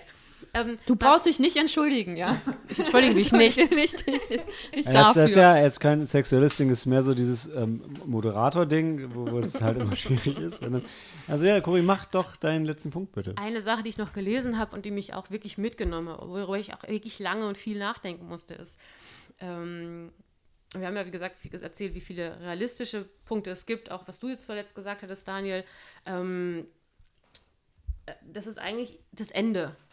Also was eben mit Cassie passiert. Und ähm, Malte, du hast ja auch am Anfang gesagt, am Anfang denkst du dir, eigentlich willst du Vor einer das. Stunde. Bitte? Nichts. äh, man wünscht sich eigentlich, dass sie diese Rache ausübt, weil das einfach so ein abartiges Verhalten ist. Und da sind wir aber im falschen Film. Also es gibt Revenge-Movies, es gibt mit Männern, Ja, es gibt wir sind nicht äh, The Girl with the Dragon Tattoo. oder wir sind nicht in Revenge oder wir sind nicht, was ich habe dir mal vorhin ein paar Revenge-Movies aufgeschrieben, sei es Lady Vengeance, Peppermint, was auch immer, Kill Bill, Oh Gott, Peppermint, das war ein Scheiß. Ey. weiß. Aber äh, das ist ähm, im, im realistischen Sinne eine Frau wie Cassie. Und äh, Carrie Mulligan ist eine sehr hübsche Frau, aber sie vor allem auch eine sehr zierliche Frau. Und sie geht ja nicht mit einer Waffe rein. Eine junge Frau, die auf eine solche Party mit lauter jungen Männern geht, auch selbst wenn sie einen Großteil eigentlich auch betäubt hat, äh, im realistischen Sinne geht sie nicht aus so einer Geschichte als unbeschadet raus. Und deswegen das Ende mit ihr, dass sie dann verstirbt. Und das ist ja auch ein Risiko, was sie eingenommen hat. Das ist nicht, so hundertprozentig mit reingegangen ist, hatten wir damals für uns diskutiert, aber sie hat dieses Risiko mit in Kauf genommen, dass sie den Abend nicht überleben könnte und hat ja auch vorbereitet und wieder nachgestellt. Und das finde ich ein so ein bitteres Ende auch irgendwie, weil es realistischer ist, als was wir uns vielleicht aus anderen Filmen, die wir sonst vielleicht im Revenge äh, äh, sonst kennen, wünschen, dass sie dann die Gewinnerin ist. So, das war mein Punkt. Wobei, ich, das Fass möchte ich ungern aufmachen, aber ich kann, ich kann, ich kann nicht widerstehen. Ähm, weil man dem Film fast vorwerfen könnte oder ihr vorwerfen könnte, dass sie es darauf anlegt, als Märtyrerin zu sterben. Weil das Ganze so perfekt geplant ist zum Schluss. Also ich habe es, muss ich gestehen, selber nicht unbedingt so gesehen, aber es ist so perfekt geplant und funktioniert so viel besser, wenn sie dann auch stirbt, weil sie auch sowieso keinen anderen Sinn in ihrem Leben mehr gesehen hat, dass wenn sie einfach nur der Botschaft ein bisschen mehr Nachdruck dadurch geben kann, dass sie stirbt, dann, mein Gott, dann ist es eben so. Ähm, Auch das, wie gesagt, haben wir ja auch viel diskutiert. Also haben wir auch danach gesagt, haben wir? Ich noch nicht. Okay, aber ich hatte, glaube ich, mit dir vielleicht oder mit Dani, ich weiß es nicht mehr genau, äh, schon diskutiert. Äh, ist sie in diesen Abend reingegangen mit dem Ziel für Sterbels? Eigentlich nicht, aber ähm, auch äh, nur ein paar Notizen oder Kommentare von dem Filmteam war eben, wie gesagt, einfach in einem realistischen Sinne, äh, wenn sie halt eben hingeht, jemanden da in der Art bedroht, also diesen, diesen äh, Groom to be, ähm, im realistischen Sinne würde sie einfach, wie gesagt, äh, mit irgendeiner Art von Blessuren rausgehen. Zum anderen aber jemand wie äh, Cassie, die sonst eigentlich so, ähm, wie haben sie gesagt in dem, der Szene, äh, die sonst so meticulous, wie würde man auf Deutsches äh, beschreiben? Genau, äh, planen. Gut vorbereitet. gut vorbereitet ist, würde halt eben auch in so eine gefährliche Situation nicht ohne eben einen, einen Backup-Plan reingehen. Also ist, ist deine Meinung jetzt, sie hat ja, den Kauf aber wenn genommen, die hat's- so, oder wenn die nicht? so meticulous war, hätte sie bessere Handschellen geholt Klar. oder ordentlich gefesselt mit Seil. Sisal. Ja, schief gegangen. Ich meine, sie hat, guck mal, auch zum Beispiel das mit dem Anwalt, da hat sie ja auch zwei Optionen ähm, geplant, theoretisch. Wenn der reagiert hatte, wie sie es wahrscheinlich halt eher als realistisch, als äh, erwart zu erwartend erachtet hätte, dann hätte er das, genau wie andere anderen, ähm, ja, nicht Ja, zugegeben, ja, wieso- sondern wieso nicht hat sie- bereut. Wieso hat sie den Schläger nicht mit dabei gehabt am Ende und gesagt, wenn ich in einer Stunde nicht rauskomme, machst du alle platt? Ja, genau. Stimmt. Ja, klar. Die waren ja schon bewusstlos und genau abgefesselt und richtig. Das wäre das wäre realistisch, oder das hätte man besser. wenn sie eh damit rechten drauf zu gehen, sie hat schon die Kontakte, warum nicht nutzen? Ah, mal schauen, hoffentlich Das kommen wir wär- dabei. wär- Ja, aufgefallen, und halt ja. irgendwie dann halt wieder die Polizei involvieren und so die Instanzen, die Dann, dann ähm, wird ja aber. historisch gesehen immer versagt haben und auf die sich es war Vergewaltigungsopfer insgesamt verlassen können. ein bisschen random, wann sie super vorbereitet war und Sachen super durchgeplant hat Ja. und wann ihr eigentlich irgendwie alles gefühlt egal war und, Und sie hatte dann- shit happen. Ja, und Aber sie dann- hatte dann dieses Video. Warum hat sie das nicht auf, auf YouTube gestellt an die Presse? Ich, aber das ist auch wieder die Sache. Ich als Frau, ich, das ist so eine schreckliche Situation. Ich will nicht, dass meine liebste Freundin so in Erinnerung bleibt, in ihrem schlimmsten Moment. Ja, aber du willst ja, dass dieser Moment anerkannt wird. Also, Weil das, du hast ja eigentlich, also sie hat ja eigentlich damit angefangen, dam- damit die Leute anerkennen, dass das passiert ist. Und welcher, ja wie kann das besser anerkannt werden, indem du es einfach allen zeigst, was passiert ist? Aber ich mein, der Anwalt hat die Situation anerkannt, indem er sich an sie erinnert hat, indem er es bereut Ja, ja, hat. Das ja. haben die anderen nicht gemacht. Ich weiß, aber ich sag, wenn du das Video das hast, gehandelt das wurde zeigt, was sie. passiert ist und willst, dass anerkannt wird, was Verjährt. passiert ist, dann willst du doch. Ja, ist egal.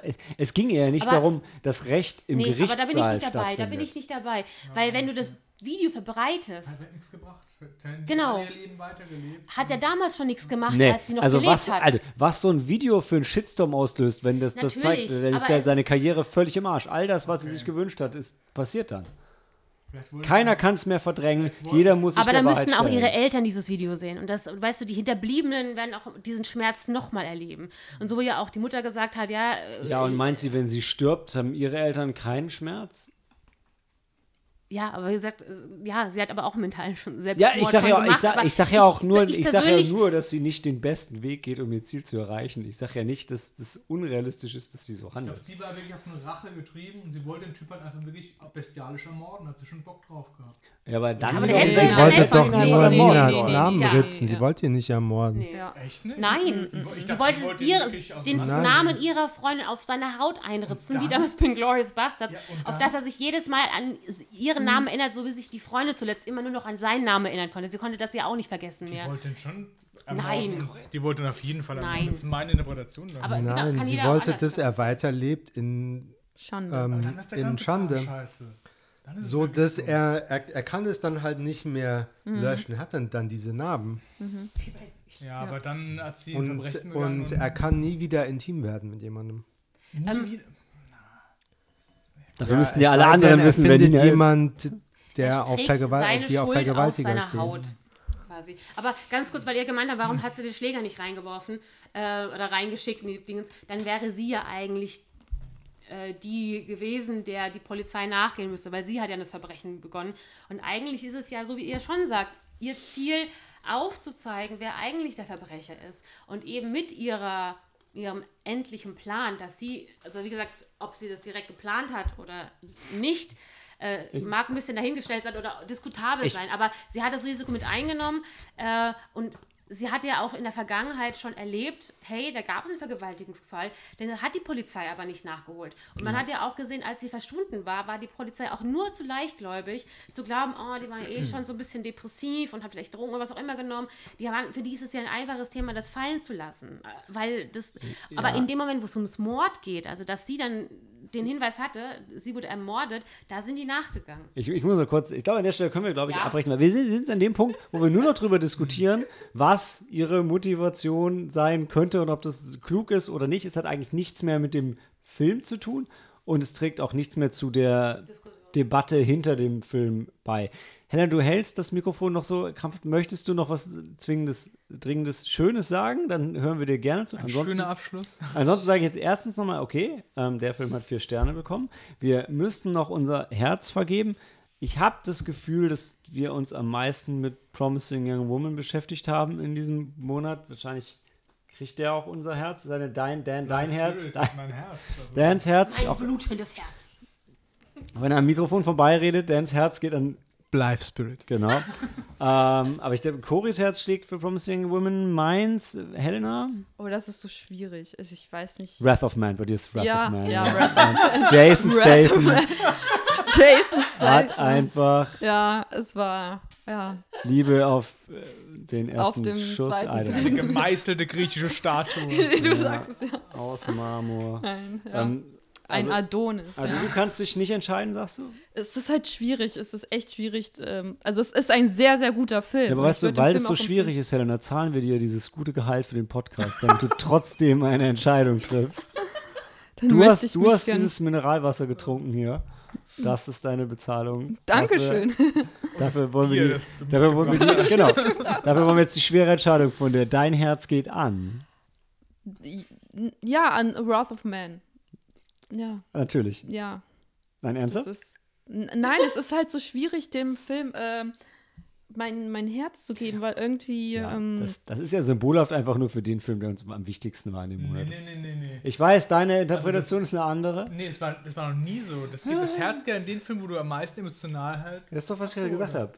ja, dann, dann geht er tatsächlich an Promising Young Woman. Ja. Eben. Ja, Promising Young Woman. ja. So, haben wir das auch? Leute, ähm, 1,15. Hätten wir noch weiter geredet, wären wir bei der Länge des Films angekommen. Sorry. Handy aus und Film ab.